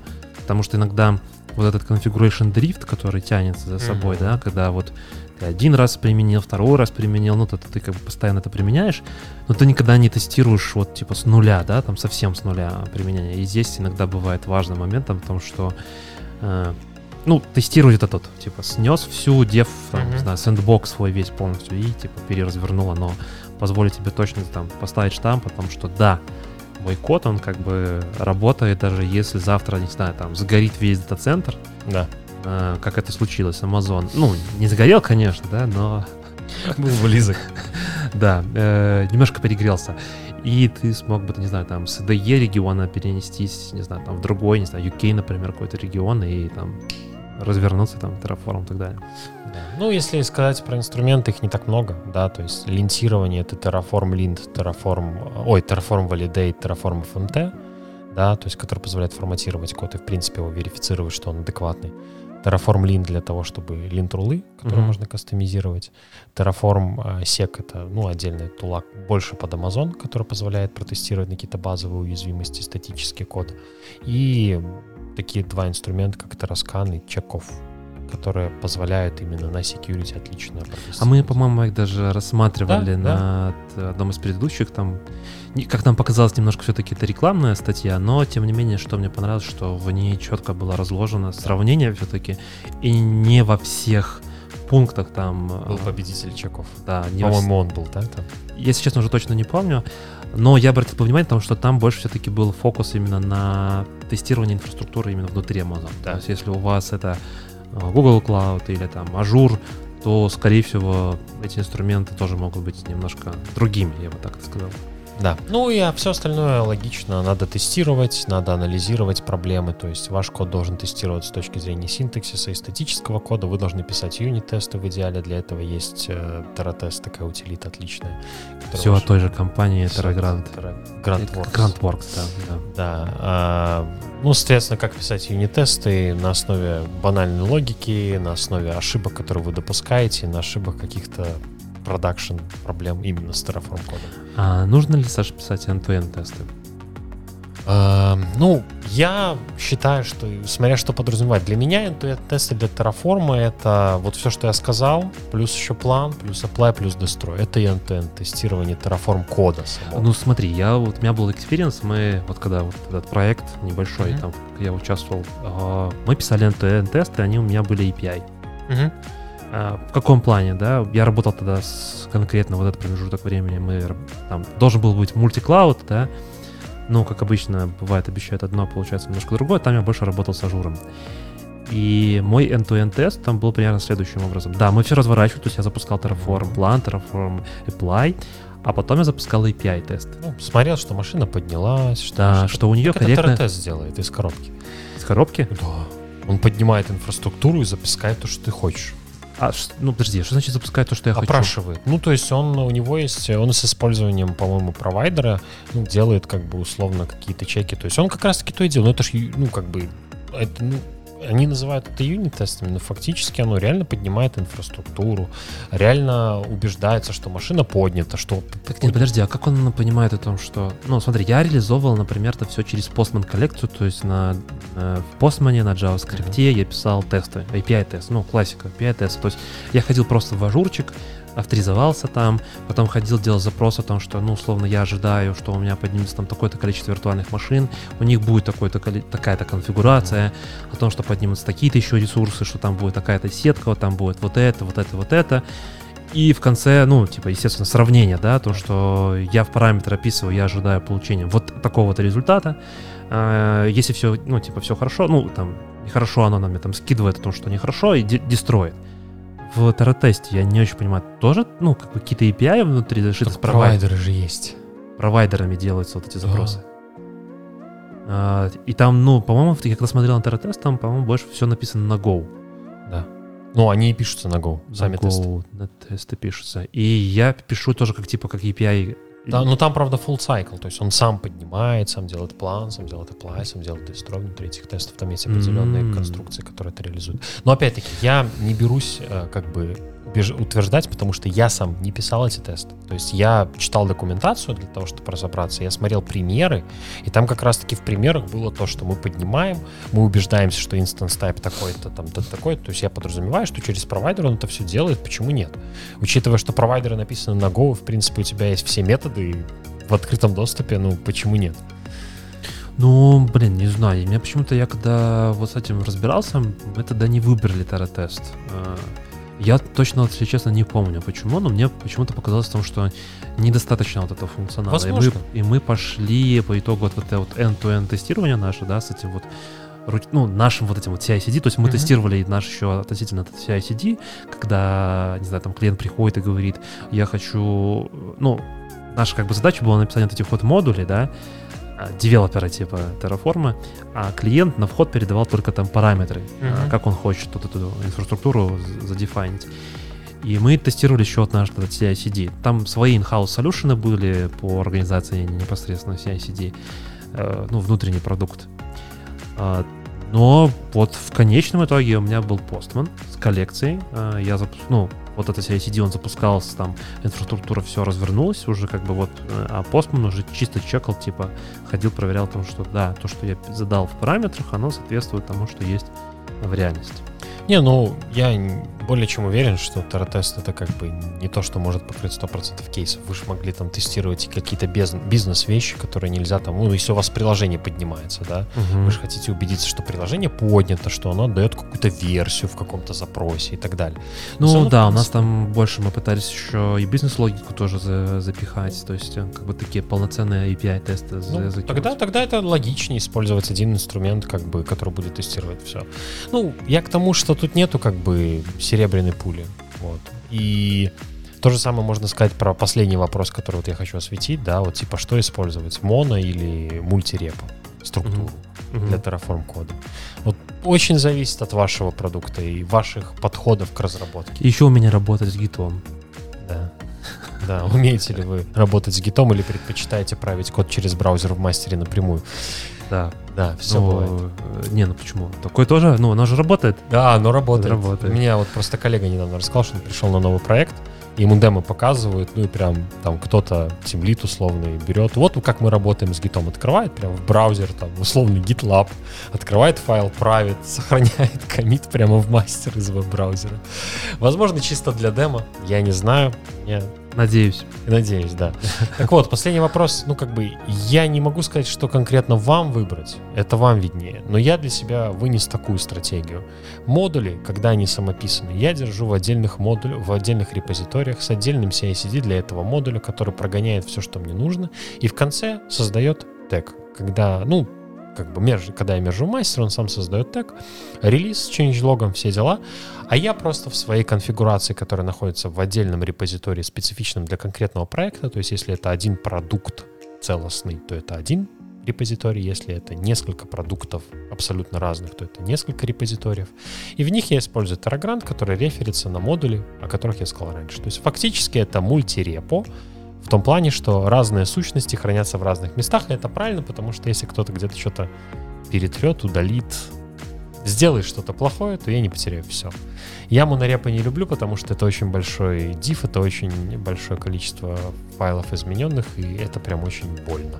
По крайней мере, мне. Ну, может, это моя личная нелюбовь к, этой, к этому подходу. Я предпочитаю даже микросервисы разделять. Мне проще сделать 20 pull реквестов на одну фичу, чем сделать один жирный, который невозможно будет проревьювать. Ну, ты знаешь, большие компании, там, например, тот же Google, Facebook, Яндекс, они все живут э, в одной монорепе, большой, огромной, mm-hmm. но у них очень все там, ну, как бы свои процессы, своя настройка всего вот этого, да, то есть, как бы это не совсем тривиально, то, что, скажем так, да, а, ну, к этому тоже нужно приходить и как бы выбирать. А, я предлагаю двигаться дальше, да. мы очень сильно уже засиделись на Terraform. Я предлагаю, наверное, немножко сократить. Мы тут не хотели поговорить про Python. Предлагаю тогда уже, наверное, на следующий раз uh-huh. это перенести. Давай, наверное, обсудим вот про Kubernetes и про то, где ты написал, что хотел бы там поработать. Ну, давай. Выпуск как бы без Kubernetes, поскольку Максима нету нашего красавчика в этот раз, можно говорить сколько угодно. Э, так может про Арго еще поговорим. Да, кстати, Арго мне прям... Потому что если бы Максим даже был, то все равно бы мы на него не переключались с этим набором тем. Максим бы просто сидел бы не в фокусе. Размазанный такой. С блюром еще специально. Такой типа...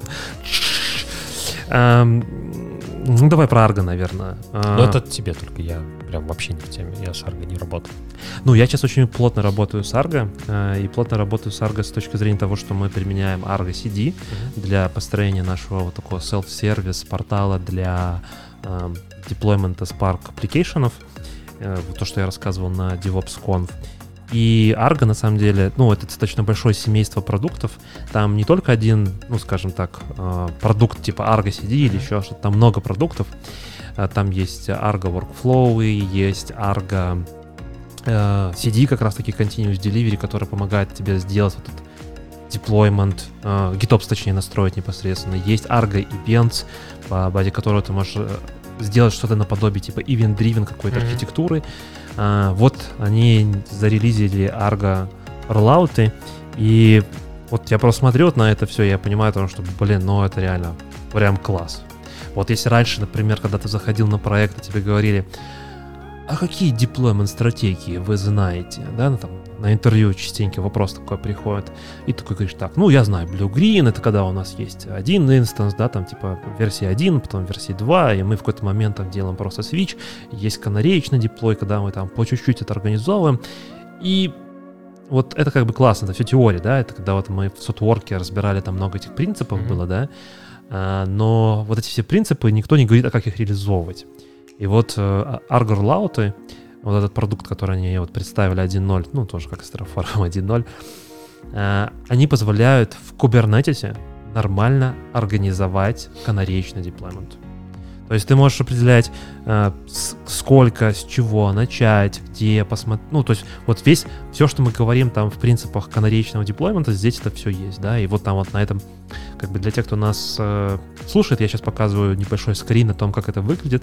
Мы здесь видим там, какие шаги будут включены в деплоймент, и здесь, например, первый шаг о том, что э, типа 20% мы что-то там делаем, потом устанавливаем паузу. Я подозреваю там, что пауза, мы условно идем там руками тестируем или ждем какой-то фидбэк.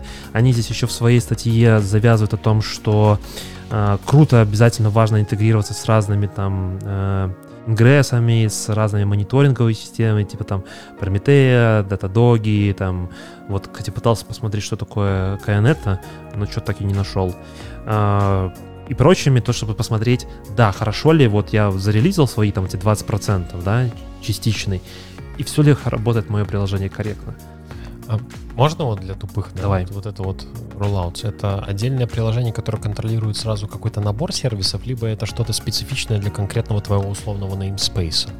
И оно как работает? То есть ты по пушу в репозитории он это делает, или это что-то другое? Ну, я прям так глубоко не копал. Смотри, я как бы не работал. То есть вот э, ну, скажем так, в наших новостях, да, я там увидел, там, что они это зарелизили, но я не работал с этим. Uh-huh. Не могу сказать, не могу сказать, как оно работает с Argo CD. У тебя есть кастомный ресурс, uh-huh. он так называется Argo Application, и ты в него вот это все контролируешь. Я подозреваю, что здесь ты условно делаешь похожее, да, скорее, ну, сейчас это мое предположение Ну, на базе того, как это сделано в Argo CD. Ты делаешь э, application, в нем, слушай, давай посмотрим, может быть здесь есть кусочек кода. По-моему, там был. Так, картинки почему-то плохо перенеслись. Ну вот, видишь, дашборды. Было показано, как к нему подключиться. Скорее всего, там порт-форвард будет, да? То есть, скорее всего, это А, под какой-то. Да, наверняка, да. Тут пл- плоховато что-то статья, картинки не перенеслись почему-то.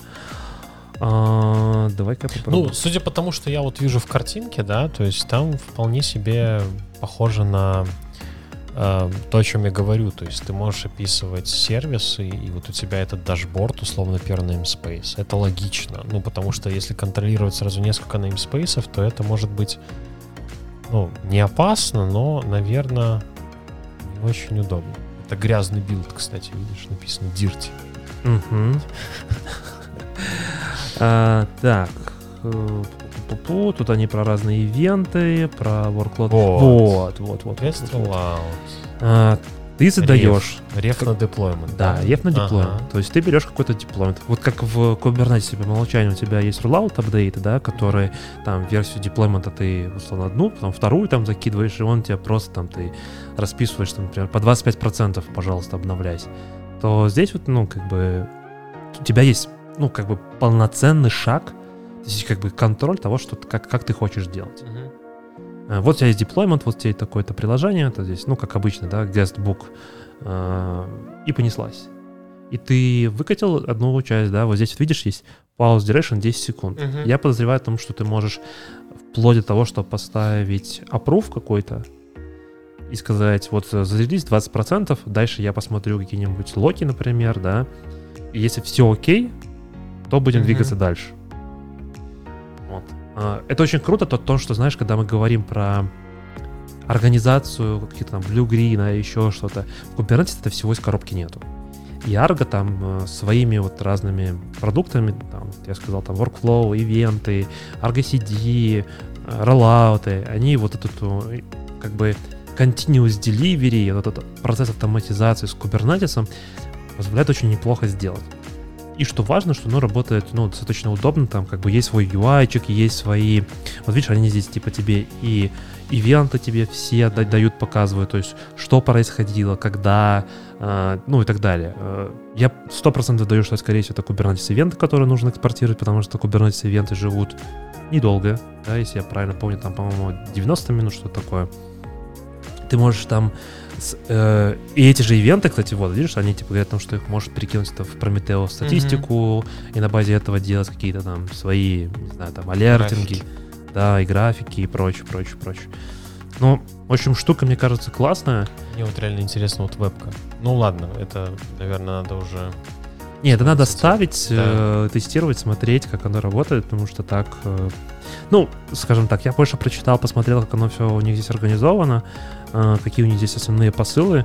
Ну, я, исходя из опыта, тот, который у меня есть с Argo CD, мне нравится. Мне нравится в том, что э, у нас был косяк с, в Argo CD со статусами наших приложений, и мы отправляли им свой пиар. Э, Там, ну, нашли у них там прям есть отдельная секция по поддержке Spark Application, уже было, но в нашем конкретном случае оно там обновилось, и, короче, я уже, ну, как бы, оно некорректно отображало нам статус, текущий статус нашего Spark Application. Ну, мы им засобмитили пиар, они достаточно резво его приняли, где-то, по-моему, это все заняло дня 4 или 5. И все, теперь у нас вот Spark Application, статус Spark Application в Argo CD показывается нормально. Ну, круто. Да. Ну, то есть они тоже открытые в плане комьюнити, это все очень-очень здорово. А вообще мы хотели поговорить про... э, тут такая статья называется Using Kubernetes to Resync Your System. Architecture is Technical Depth. Саша, расскажи, о чем?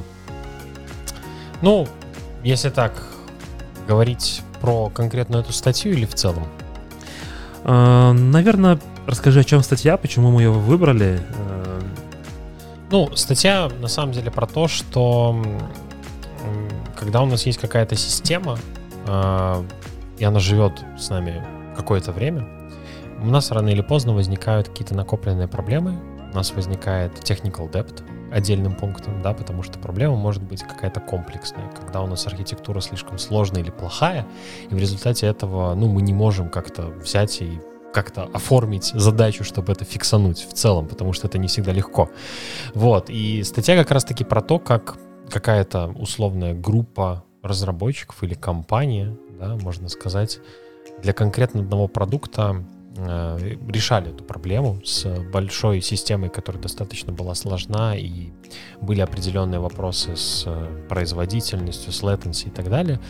Э, ну, рассматривали, как можно решить вопросы, и как раз-таки отлично расписано о том, как они пришли к платформе на базе Kubernetes, почему это сделано. То есть они не просто сказали, мы перепишем все на контейнеры и пойдем в Kubernetes, потому что Витя говорит, что Argo крутая штука, и надо, надо, надо идти в Kubernetes. О, то есть, ну, тут сделана очень хорошая калькуляция в том плане, что, во-первых, прикольно, э, что это делали разработчики, ну, в большем своим, да, mm-hmm. то есть они как раз-таки рассматривали у них что было? У них было какое-то веб-приложение, да, которое крутилось на EC2 машинках в Амазоне, э, которое деплоилось Ansible, э, ну, как бы немножко было у них э, папита то есть уже странно, да, то есть у ребят и Puppet, и Ansible, что-то они делали так, что так, то есть видно, что работала над этим продуктом не одна команда, работала... И не один год. И не один год, то есть э, делали разные компоненты, разные люди о том, как они умеют,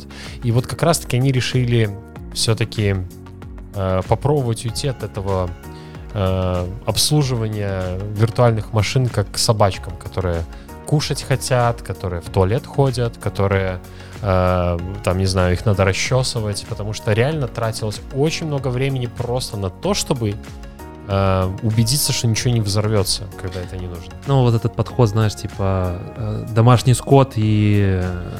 Да-да-да. Там домашние питомцы и скот, да, cats, pets and... Pets. pets. Просто pets. Угу. И, ну, то есть у них, получается, после долгого, скажем так, пребывания в работая с этим приложением, они осознали о том, что текущий подход крайне сложен, особенно если мы говорим про э, необходимость добавления новой инфраструктуры, развития. Тут они расписывают о том, что чтобы добавить новые там сервера или еще что-то занимало прям какое-то дикое время, там недели, чуть ли не, не так вот. Да. Но они очень важный момент делают о том, что, э, ну, скажем так, новички, те, кто там, скажем так, недолго в профессии, да, они как раз-таки думают о том, что вот давайте мы сейчас все перепишем, переархитектурим и прочее. Тут они там, в начале статьи дают очень хороший такой акцент о том, что это плохое, да, то есть приходите сразу, типа, давайте сейчас, все это, все, что старое, это все плохо, давайте сейчас будем двигаться к светлому будущему. Но они шли постепенно, да, то есть очень классно в статье, что мне очень понравилось, вот это вот как они постепенно приходили к тому, что, ну, по итогу в конце все равно Kubernetes, конечно. Да, но тем не менее... Но, по крайней мере, он э, джастифицирован. Ну, то есть они объяснили, почему они двигались в том или ином и делали вот эти те или иные шаги, они просто так, они сразу себе в голове нарисовали Kubernetes и пошли в Kubernetes. То есть они как раз-таки двигались one by one. И что мне здесь очень понравилось, вот если там посмотреть э, ну, вот как бы э, описание того, почему именно там, типа, Kubernetes, да, вот, вот их не основные там поинты. Мне вот понравился первый пункт. А, Очень Давай, сильно. рассказывай. есть, uh, purpose built for our problem, да, то есть вот как раз-таки Kubernetes отлично помогает забить на большинство проблем с самим кодом. То есть, если у нас есть Java application условный, в котором по тем или иным причинам есть проблемы с работой с памятью из-за того, что у нас начинает там плохо работать garbage коллектор, где-то у нас начинается расти просто потребление дикой оперативной памяти, и в итоге, ну, как бы у нас приложение может остановиться. В Kubernetes ставишь лимиты, и в целом просто при каком-то времени, если у тебя настроен disruption budget, я надеюсь, у тебя просто, ну, Kubernetes, когда приложение упадет по out of memory, и у него есть еще одна реплика, Kubernetes втихую его перезапустит, и так оно будет отлично работать, абсолютно прозрачно для пользователя. Я знаю пример в Java, но это работает со всеми приложениями. В частности, у ребят тут был, по-моему, приложение то ли на Node.js, то ли на чем, я, честно говоря, не помню. Но как раз-таки Kubernetes помогает им его отскалировать насколько надо. И, в принципе, в случае каких-то проблем с кодом пользователь этого даже не заметит, что, на мой взгляд, отлично помогает вот сделать как раз-таки Kubernetes. Да. Второй пункт у них это типа in-house experience. Uh-huh. Ну да, наверное, если у вас э, нету экспертизы по Kubernetes, а все-таки Kubernetes это штука такая непростая, скажем так, за один вечерок, э, наверное, не получится его освоить, то, ну, конечно, будет сложновато. Но мне больше всего из всех вот этих mm-hmm. вот описаний понравился вот прям третий пункт, э, который гласит примерно следующее. Это харинг. Да, это когда мы ищем новых людей. Если, например, сегодня там на рынке, не знаю, там, наверное, СНГ, пойти попробовать начать искать ребят, которые все еще хорошо пишут на шефе, папете и прочем, то, наверное, это будет сделать крайне-крайне сложно. Ну, понятное дело, что в наше время сложно найти ребят, которые знают Kubernetes, да, э, но, по крайней мере, к этому продукту Kubernetes, я имею в виду, все-таки интересно много выше и больше. И его популяризация, и комьюнити, и востребованность в других местах намного шире. Это же самое, как, например, с тем же Ruby, да, там ты вот, перечислял там инструмент, который там написан на Ruby.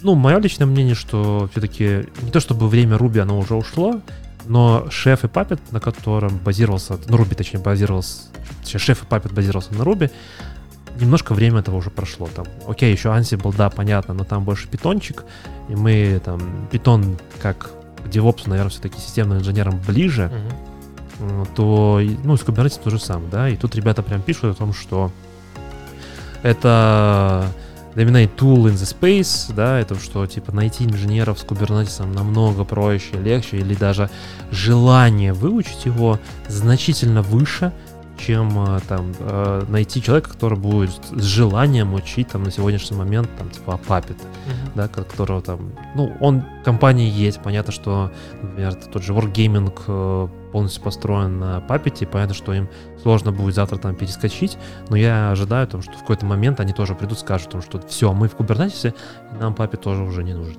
Ну, как бы, возможно, это как бы далее. Uh, онбординг ну, тут как бы понятно, классная документация. Не могу сказать, что у Kubernetes прям самая лучшая документация. Сложно вот это сказать. На самом деле есть моменты, когда мне не до конца нравится, я бы так это назвал. Я вот тоже иногда, когда хочу какой-то параметр найти, да, то JSON-схему условно, в доках Kubernetes очень сложно найти. Вот у меня почему-то все время я дохожу до OpenStack. А, я тебе порекомендую в Kubernetes, да, в референсах, там же, когда сдаешь СК, угу.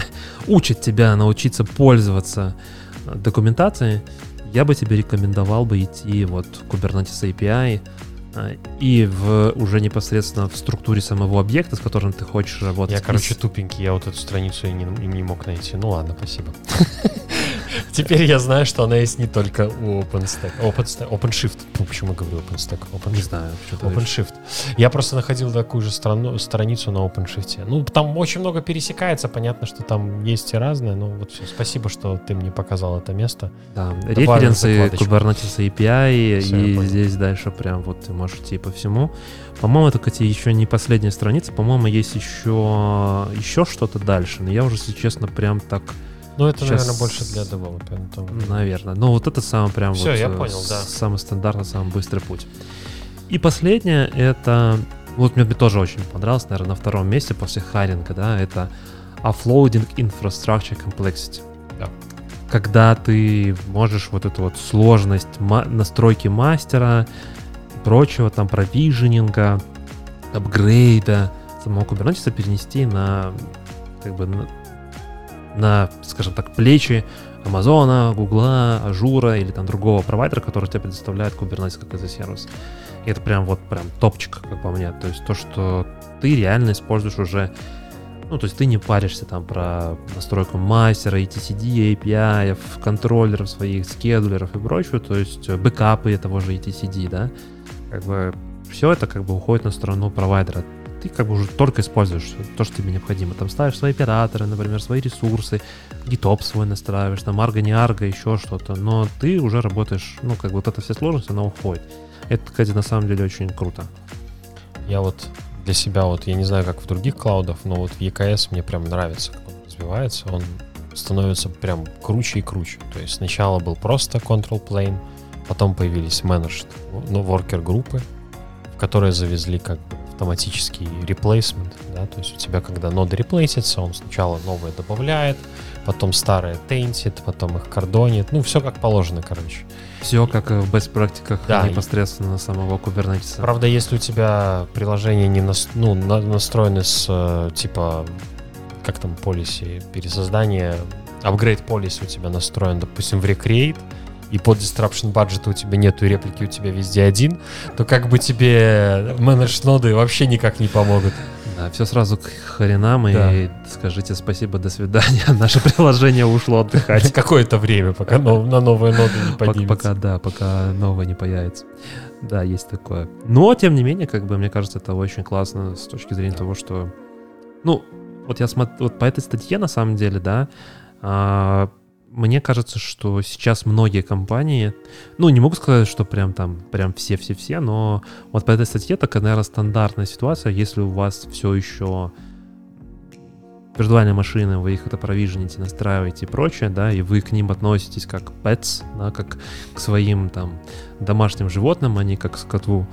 Э, Русская интерпретация звучит немножко, мне кажется, так агрессивно. А, но, тем не менее, да, то вот эта статья — это прям тот путь, скорее всего, который вы точно так же пройдете в течение какого-то времени, или там ваш клиент, э, или ваша там компания. Ну, прям вот хорошо расписано, почему, что, где и так далее. Ну, как правило, такие крутые миграции, правильные миграции, они требуют команду.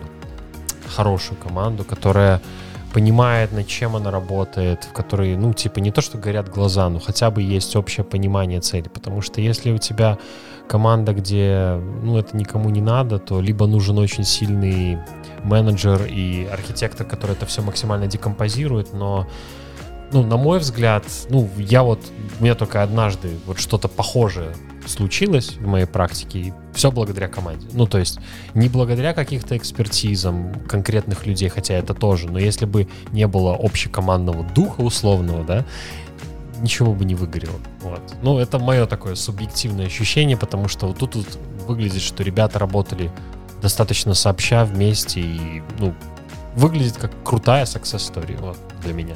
Ну, на самом деле, мы же не знаем, как там Понятно. все ли так было Да. прям хорошо, как они тут расписывают, что у нас тут мы там попробовали реабилдинг, реархитектура, там мы там старались меньше всего допустить. И еще мне там очень понравились всякие графички, которые они здесь приводят о том, что насколько стало эффективнее использование того же, тех же, ну, скажем так, Инфраструктурных Да. ресурсов. да, да, да, да, да, того же CPU, memory, как Kubernetes прям позволил очень хорошо влазить в те же, там, в меньшем даже количестве, да, там, э, по ресурсам, э, использование ресурсов прям значительно лучше. Ну, как бы, я думаю, что вот под этим всем, да, скрывается, скажем так, я думаю, какие-то фейлы, которых Очень много, я думаю, фейлов.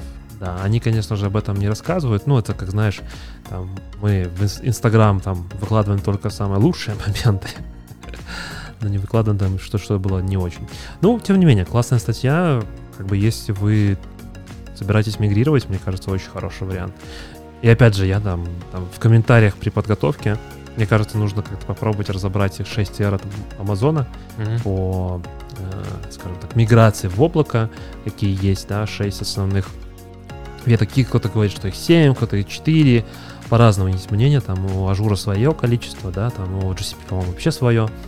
А, Но, тем не менее, там вот от Амазона, наверное, самый такой, наверное, распространенный 6R а, этих стратегий миграции в клауд.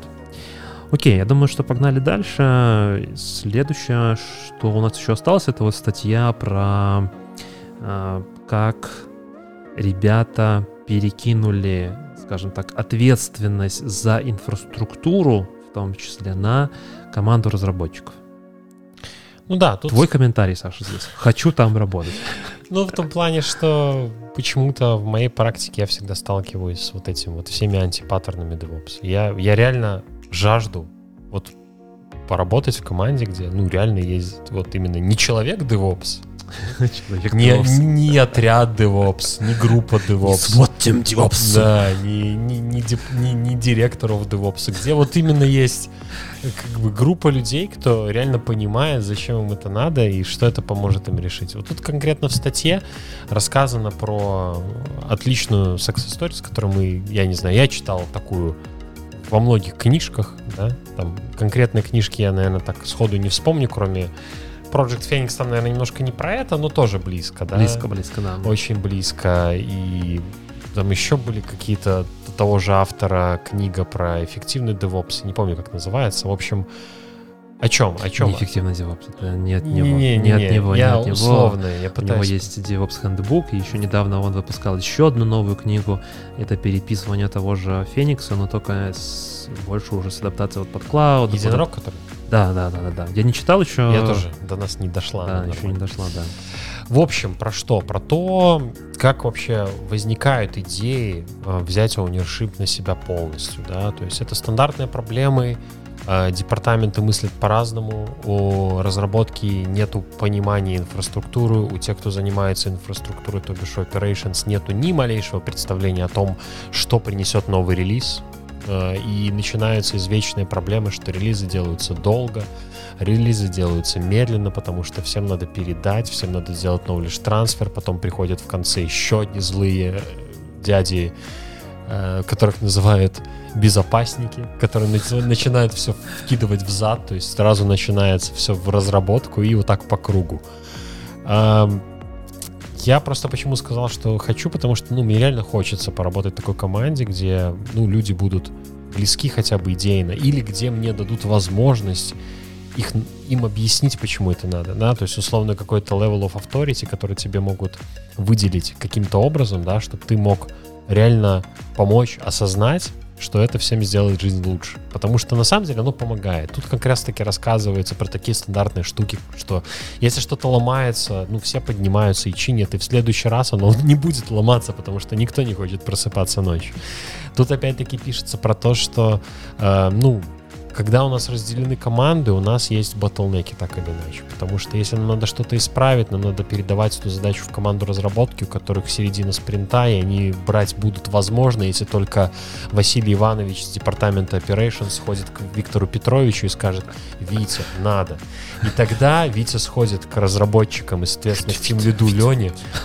Вот, и И Тимлит Леня. и тем, и тимлид Леня вынужден будет убрать задачу по фиче для ирландского офиса и взять задачу по фиксу, который хотел сделать кто-то там первый, я уже забыл имя. Вот, соответственно, об этом, и мне очень понравилось именно вот э, повествование. Тут как бы прямо проходить я не думаю, что есть смысл, но такие важные вещи, да, то есть батлнеки Ну вот, я вывел на экран, А, да, да, для тех, кто пытает, ну, нас смотрит, вот можно здесь почитать основные причины. Ну, на самом деле, Саша, для тех, кто нас только слушает, на самом деле, Саша уже все практически покрыл, да. А, ну, я бы, наверное, разобрался бы опять, э, раз, прошелся бы по ним Мгм. еще разок, да, Да-да-да. так как мы сделали с Kubernetes пред предыдущей статьей. Первое — это специалисты внутри команды. Люди знают, что они делают. Люди знают инфраструктуру, люди знают и непосредственно, что за продукт они, систему, как она работает и так далее. То есть ребята имеют также доступ к продакшену, имеют продакшн experience, они могут построить систему.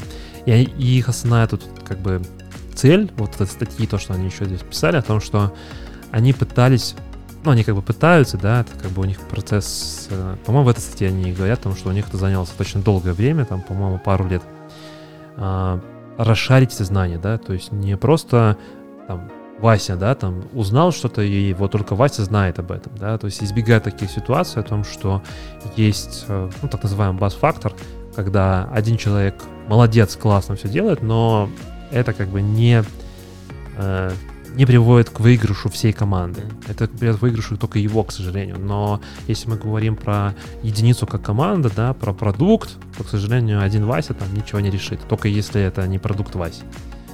А, уменьшение вот этих вот, ну, то, что ты говорил, да, создание каких-то ботлнеков, Мгм. проблем, через которые нужно проходить, эти вот, а, ну, то есть operations, да, которые, типа, вот мы их деплоим и как бы больше никому не даем. Нет, ну, то есть э, оно оно должно как бы для всей, да, то есть вся команда участвует в этом. Э, software инженер единственная роль на проекте, по факту, получается. Ну, или, Ну, вообще, или вообще инженер. Да. Ну, Сайт reliability ну, мне хочется сказать именно software Ну я чтобы больше с акцентом на том, что мы делаем софт, да, и дальше уже какая-то специализация там типа, ну понятно, что у каждого будет свои, больше такой deep dive, то есть какой-то knowledge, да, там, например, кто-то больше с фокусом все-таки в SRE, например, да, а, с написанием какой-то автоматизации на том же Python или Go, кто-то больше с application feature, да, но общее представление у всех software инженеров в команде, оно распределено примерно равномерно. Да. А, вот это мне очень понравилось. Она тут два последних пункта, да, очень прямо тут выделили, они даже их красным. Eliminate finger point. Это то, что, ну, не знаю, очень часто встречается, когда мы начинаем друг на друга тыкать пальцами и как бы говорить о том, что вот у меня есть dependency, или там Вася должен сделать это, Коля должен сделать то. Ну, короче, как бы есть какие-то проблемы, и мы, ну, как бы не пытаемся их решить или помочь там уже Васе решить эту проблему, мы пытаемся как бы со своей стороны просто перенести ответственность и как бы это такой, наверное, мне кажется, все-таки стандартный подход любого человека, и это очень сложно внедрить как культуру Мгм. внутри команды. А Вот этот ownershipство, ведение это от начала до конца, и вот последнее, да, motivate the team to fix problem. Ну, мне на самом деле кажется, что самым большим моментом это вообще мотивация. Ну, понятно, что здесь они в мотивацию сделали такую очень крутую. Ты на онколе, а, и, ну, если там сегодня ты проснулся с этой проблемой, то ты будешь максимально замотивирован Мгм. найти root cause этой проблемы, причину, первоприч- первоначальную причину, и ее пофиксить прям там вплоть до продакшена, чтобы в следующий раз не просыпаться ночью. Ну, такие, наверное, стандартные темы по мотивации команды. Но а, заставить команду быть на онколе, ну, это тоже челлендж. Это прям нужно иметь хороший такой, ну, не знаю, силу воли. Я же говорю, да, очень важно, когда всех один такой дух. Ну, это надо понимать, над чем работаешь и что ты делаешь для того, чтобы, в принципе, не было такого, что... Ну, я вот, например, сейчас, если мне скажут, иди в онкол, я скажу нет. Я тоже. Я Вот работал в текущей онколе. ситуации. А, Я работал в онколе достаточно долго. А, Ну, это, ну, немножко это утомительно. Мгм. Это просыпание ночью, это постоянно там, не знаю, ты всегда с телефоном, тебе нужно быть, я там вплоть помню до того, что у меня были такие дикие истории, когда у меня там что-то падало, я выводил сервера из ротации в кинотеатре, мне не хотелось уходить с, э, с- с кино, ну, как бы с фильма, с киносеанса, я с телефона там еще туда больше под виндой работал, RDP-шка, там, подключался, там, э, менял конфигурацию прямо на продакшене, это все на лету, и прям идет кино, я там, чтобы еще никого не светить, ты там сидишь такой, так, так, так, так, так, так, ага, так, этот сервер выводим, чик. Ну, это как бы нервы, это постоянно, то есть ты, ну, там все выходные, если ты на онколе, ты не можешь расслабиться, потому что, бля, вдруг позвонят или еще что-то, и там что-то сломается, там, ну, короче, очень сложно. Едешь куда-нибудь, ты должен знать, ага, есть там интернет, потому что если интернета нету, ты не можешь себе позволить поехать, потому что, ну, короче, такое. В общем, оно сложновато. И сейчас бы я бы, наверное, не сильно хотел бы там брать он кол. Это, конечно, Вот такой- график. Давай выведем вот А, график. давай, Мне давай. прям очень понравился. Он максимально тупой, да, по принципу этого конверта. Там вот его упоминают. Я не уверен, что он такой есть, но график похож на конверт. И на самом деле э, очень крутая штука. То есть с течением времени, если мы инвестируем в тулы, то они нам заменяют время, которое мы делаем что-то вручную. Это прям очень крутой, крутой вывод. Вот я лично, меня вот за это ругают часто, да, ну, мои знакомые на проектах, не на проектах, что я слишком много автоматизирую, да, то есть Мгм. условный, банальный пример. Э, Товарищ пишет, ребята, проверьте Docker Pool Jenkins Latest. У меня не работает. Я ввожу, не работает. Говорит, нету манифестов. Я захожу в Docker Hub и смотрю, что ребята убрали Tech Latest. Почему они это сделали? Для того, чтобы обезопасить мир. Мгм. Потому что если верно. вы используете Latest, вы, соответственно, забираете самые лучшие фичи, которые вам ломают ваш продакшн в самое не лучшее время. Jenkins, может быть, не совсем аффектует именно бизнес, но аффектует. Ну, Бизнес, ну тоже, тоже же бизнес. Да. Ты не можешь выпускать свои версии новых продуктов или еще что-то. То есть твой continuous delivery ломается. Это тоже часть бизнеса. И, соответственно, ну, он задал вопрос, типа, блин, ребята, есть там, типа, как, дайте команду, как посмотреть так? Я посмотрел, в докере нативно нету. Там есть Surge, ты можешь поискать Да. образа, но этого нет. Ну, вот и мне стало интересно, блин, а может можно сделать какой-то скрипт? Ну, я написал скрипт, который заходит в API-шку, JQ там сортирует, забирает последний тег и выводит тебе, да. Я вам потратил, условно, 10 минут. Ну, потому что я не знал, где там, в какой API-шке это находится, это делал первый раз. Ну, и типа... 10 минут, слушай, это немного. Ну, немного, но все равно скрипт, однострочник, да, который, возможно, мне понадобится через полгода. Ну и товарищ мой сказал, что, блин, ну, наверное, проще зайти в Docker Hub, посмотреть теги как бы фильтром. Да, можно, но вот мне было интересно. Это пример того, как я, в принципе, к работе подхожу. Если я один раз сделал что-то, я запомнил. Второй раз, когда мне скажут сделать, я уже запишу действие, а в третий раз я просто автоматизирую. А может и в первый автоматизирую, если не слишком легко или это и есть задача. Вот, потому что я не люблю, я знаю, что я сделаю ошибку в следующий раз. Могу сделать ошибку какую-нибудь запятую, там, точку запятой, что-то пропустить, и буду потом ломать голову следующий день, чтобы пофиксить эту проблему. А если я один раз автоматизирую, у меня будет уже алгоритм, который работает, в принципе, стабильно. Ну, смотри, если Да. ты тратишь на это 10 минут, то, наверное, да. Но если ты тратишь больше времени, то есть, чтобы разобраться, если еще что-то, то, ну, мне кажется, этот график, он прям, ну, хорош, Да? хорош. Если вы тратите слишком, то есть не всегда все нужно автоматизировать. Да. А Если это слишком много времени, если вы внедряете слишком много инструментов, то потенциально в какой-то момент вы все равно, ну, как бы, скажем так, то на то придет. А затраты времени все равно они никуда не исчезнут.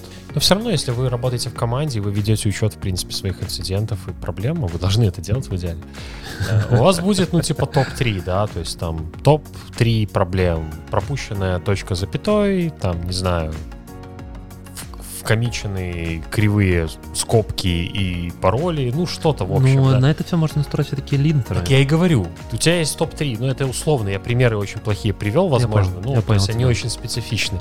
И для этих вот митигейт этих штук начать в их инвестировать сразу, потому что они часто появляются, это логично их исправить. А потом, если появится capacity, и остальные разбирать. Это и есть как бы вот этот проблем менеджмент, да, который позволяет э, устранить проблемы в будущем, которые возникали в прошлом и в настоящем. Ну, собственно, про это я и говорю. Окей. А, ну что, я предлагаю, наверное, подходить к концу и финалом, наверное, на сегодняшний выпуск я хотел бы затронуть а, падение, а, падение Падение. недели. А, у нас было аж целых два. Европа плюс. Падение недели. Да, типа того. А, Первое, наверное, с- давай, наверное, начнем с маленького, а потом перейдем к большому. Мы уже там в начале это немножко раскрывали. Amazon, регион Германии, упал. А, с- Ты не помнишь, сколько по времени они Не были? весь регион. Не весь. Availability зона. Ага, только Там одна. всего их две или три, не помню. По-моему, две. Нет, три. Три, по-моему, три минимум АБЦ, быть. да. Не всегда. Ну, Не есть, всегда? есть некоторых две. Ну, Прикольно. случается. Да, одна availability зона упала, ну, соответственно, началось с того, что просто у людей начали сервисы тупить, не работать и так далее. Ну, в итоге, конечно, оно и другие сервисы за- зацепило так или иначе, потому что, ну, у Амазона все очень построено на событиях, и как бы как даже какие-то общерегиональные штуки бывают из-за проблем с одними availability зоне могут тупить, где-то что-то может дольше ра- обрабатываться и так далее. Вот, но там была проблема, да, банально простая, да, то есть железная, то есть дата-центр, проблемы, если я не ошибаюсь, с датчиками температур, они вышли из строя, ну и, соответственно, просто тупо начало перегреваться ж- сетевое оборудование, которое впоследствии привело к тому, что начались проблемы. То есть, ну, как бы, понятно, у Амазона есть сервера в дата-центрах, но сетевое оборудование — это очень ключевая штука, потому что сервера, они распределены, то есть у вас банально одна виртуальная машина может быть размазана по нескольким физическим, и, ну, сетевая подсистема очень важна для того, чтобы это все работало.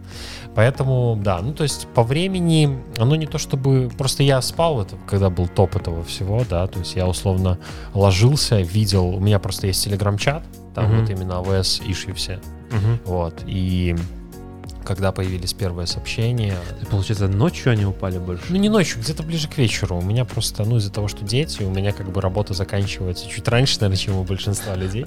Поэтому, Ну, подожди, это 9-10 э, вечера. блин, я, честно говоря, так сходу и не помню. Я просто помню по чату там нашему, да, там те- Телеграм. По-моему, это все было днем, нет? Э, Я почему-то, мне почему-то так показалось. А, Но, по крайней мере, вот сейчас, так, сейчас пытаюсь открыть наш чатик, посмотреть. Вот, есть полноценный постмортум в 1.18 5 PDT. Pacific Data Time. Это сколько по-русски? Pacific. Паси- Pacific? Да. А, Вот в 7.20 по нашему времени у них вышел э, постмортум полноценный. м, Вечера. Э, утра. Утра. А, а. Вот. Ну, Соответственно, да, ну, началось с того, что где-то в 1.18 Pacific... Посмотри, сколько это, мне интересно. Ну, типа, у тебя же есть тут наверняка какой-нибудь PDT. PDT в UTC. PDT? Да, PDT in UDC. Руси. Э, Так, э, Pacific Time сейчас 6.20, например. И э, а в наше время сейчас 4.20. 6.20 утра. Да, 6.20 утра. 10 часов разница с нами. 10 часов плюс. Ну, значит, получается... Минус, минус, минус, минус. Ну, у нас было, короче, три ночи. Нет, три, ут- три, три дня. Наверное. Нет, ночь. Все правильно. PM. Да. Ну, соответственно, ночью. Э, ну, как? Вот. Ну, соответственно, что случилось? У них начались проблемы в одной availability зоне, начали быть проблемы по сети, там EBS отваливаться, диски, increased IP. Это rate. все из-за того, что датчики температуры и, соответственно, конденса- Фейлор, э, ко- короче, ошибка в контрольной системе, которая э, выключила несколько кондиционеров. Ну, да, handlers, air handlers это кондиционерная система просто охлаждения. Ладно, это не кондиционер, а именно система охлаждения. И они, да, они вот двигают холодный воздух от сервера. э, и когда они выключены, короче, вырастает температура. Ну, в результате, да, все выключилось, и, ну, потому что во всей технике современной, в сетевой в том числе, есть защита от перегрева, чтобы просто не попасть на деньги, они выключаются. Вот. Ну, соответственно, так и случилось. То есть к утру они уже полностью восстановились, и все было нормально. Поэтому помните о том, что в клаудах важно размазывать вашу инфраструктуру по Ор. нескольким availability зонам, как минимум. Да. А лучше по регионам. а ещё. лучше по регионам. Привет, Карен. Которая или по клаудам, да? Не, ну по cloud ам Карен был, кстати, против. Ну, нет, так я и говорю, что он был против, в принципе, multi, cloud а, но регион, да. Но регион, да, одно- однозначно. И второй fail, который случился тоже на этой неделе, это упал самый большой CDN. Ну, не самый большой. Я, наверное, перегнул, когда мы с Перегнул. тобой говорили в начале. Но он один из самых используемых, наверное, сегодня. И Если вдруг кто-то не знал, то этот CDN называется Fastly. Я тоже не знал. я тоже не знал, что у нас есть такой CDN вообще в, мире. Да, я тоже не знал. До того, по какой в, определенный момент у меня начала взрываться голова, почему у меня во всех пайплайнах происходит что-то странное. Сначала у меня в приложении Docker Roberts перестал собираться. Он говорит, чувак, нету пакета куру от Alpine. И все. А потом в другом репозитории, где у меня Terraform, Terraform сказал, товарищ, я не знаю, где скачать провайдер. Вот, ну и в итоге я нач- понял, что что-то не так, и увидел в остальных чатах, что да, что-то происходит. Сначала были сообщения про страницы в GitHub Pages, потому что GitHub Pages, как оказалось, тоже использует CDN. Вот. Ну и Витя расскажет, что же случилось. А, А, ну, Витя показывает. Да, я, даже, понял. даже, даже показываю, ну, для тех, естественно, кто нас не только смотрит, но и слушает. Все случилось, на самом деле, э, как я понимаю, 8 июня, да, 8 июня, буквально пару дней назад. 12 мая они начали разработку, скажем так, нового, нового функционала, э, в котором был баг, да. И как они здесь пишут, э, очень все размазано, к сожалению, нету никакой специфики, но тем не менее может триггернуться для специфического кастома конфигурации при определенных обстоятельствах. Ну, то есть максимально все супер-пупер размазано и непонятно. Не можешь сказать кастомер там. О, ну, рога и как- как- какие-то, ну, какие-то circumstances, да, Ну да. хотя бы они бы могли бы там сказать, да, там, или с чем связан функционал, да, то есть ч- настройки чего, ну, то есть хотя бы хоть немножечко Мгм. деталей. Понятно, что не для какого кастомера, это все, это все ясно, да, то есть какие-то бизнес, э, такие sensitive моменты, они, естественно, ну, меня лично не сильно интересуют. Меня больше интересует, что, что же за баг такой это был. А, ну, если посмотреть на их постмортем и по таймлайну, все произошло в 9.47 по UTC, это минус 3 от э, минского времени. Сейчас, наверное, из Украины, из России, я думаю, все, кто нас слушает, в принципе, даже покрывает. А в 9.48 прикольно о том, что их мониторинг сработал на том, что да, действительно произошел какой-то disruption, что есть какие-то проблемы, а, что лично для меня говорит о том, что у ребят работает мониторинг. Это уже прям Что у них он есть. да, да, да, да. Я просто помню, э, по-моему, Cloudflare как-то падал, и что-то у них там было связано с тем, что они не могли зайти в свою админку, потому что они все равно ходили через сами через себя, а поскольку они сами упали, то они не могли в сами себя зайти, и прочая такая штука была у них тоже. Э, Там они тоже писали постмортом о том, что... А, это было связано, кстати, с регексами, когда у них там было какое-то А, проблема. ну да, я помню, помню. Да, Да, они не могли зайти в, в админку, потому что они сами упали, а они все равно ходили через... ну, Короче, там какой-то трэш был. А через 10 минут они написали о том, что на статус, э, сделали статус-пост, запаблишили о том, что да, у них есть какие-то проблемы. А, В 10.36 они начали, ну, скажем так, восстанавливаться, и в 11.00, ну, то есть по факту сколько получается? Час? 46 минут они написали, Да. вот где-то в начале 49, 49 минут, минут. 95% Процентов. as номер. Ну, я не знаю, как это так 5% попали в меня и вообще во много других людей, которые сломались.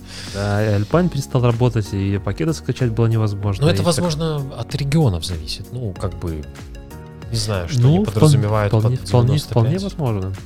Ну и в 17.25 они начали деплоймент, э, деплоймент этого фикса для этого бага. Вот. э, Ну, как бы, мне кажется, что в принципе неплохо справились. Ну, если так посмотреть.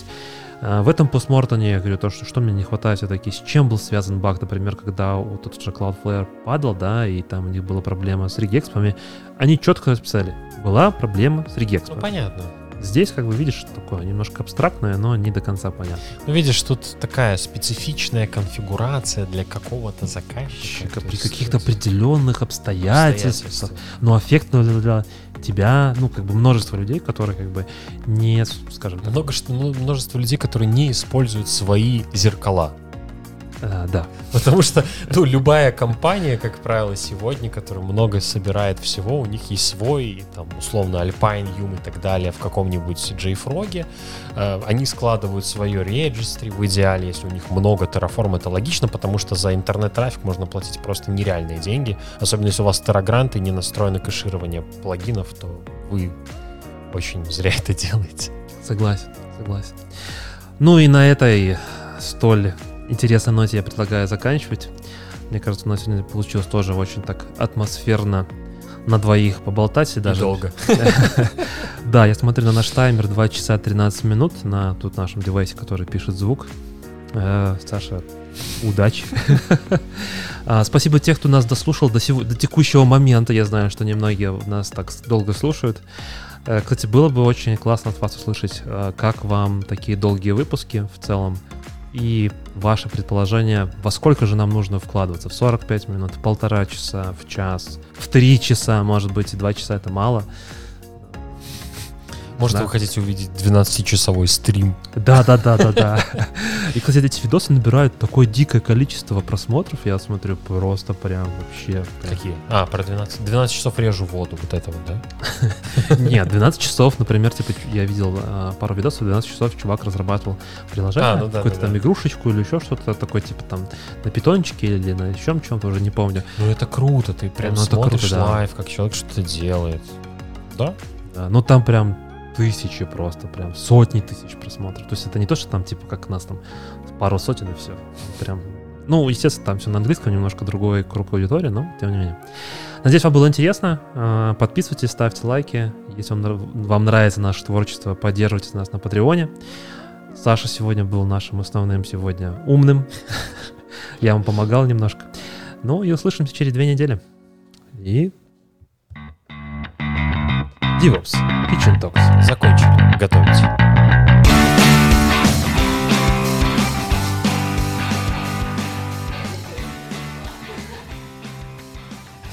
Так, стоп-рекорд тут и стоп-рекорд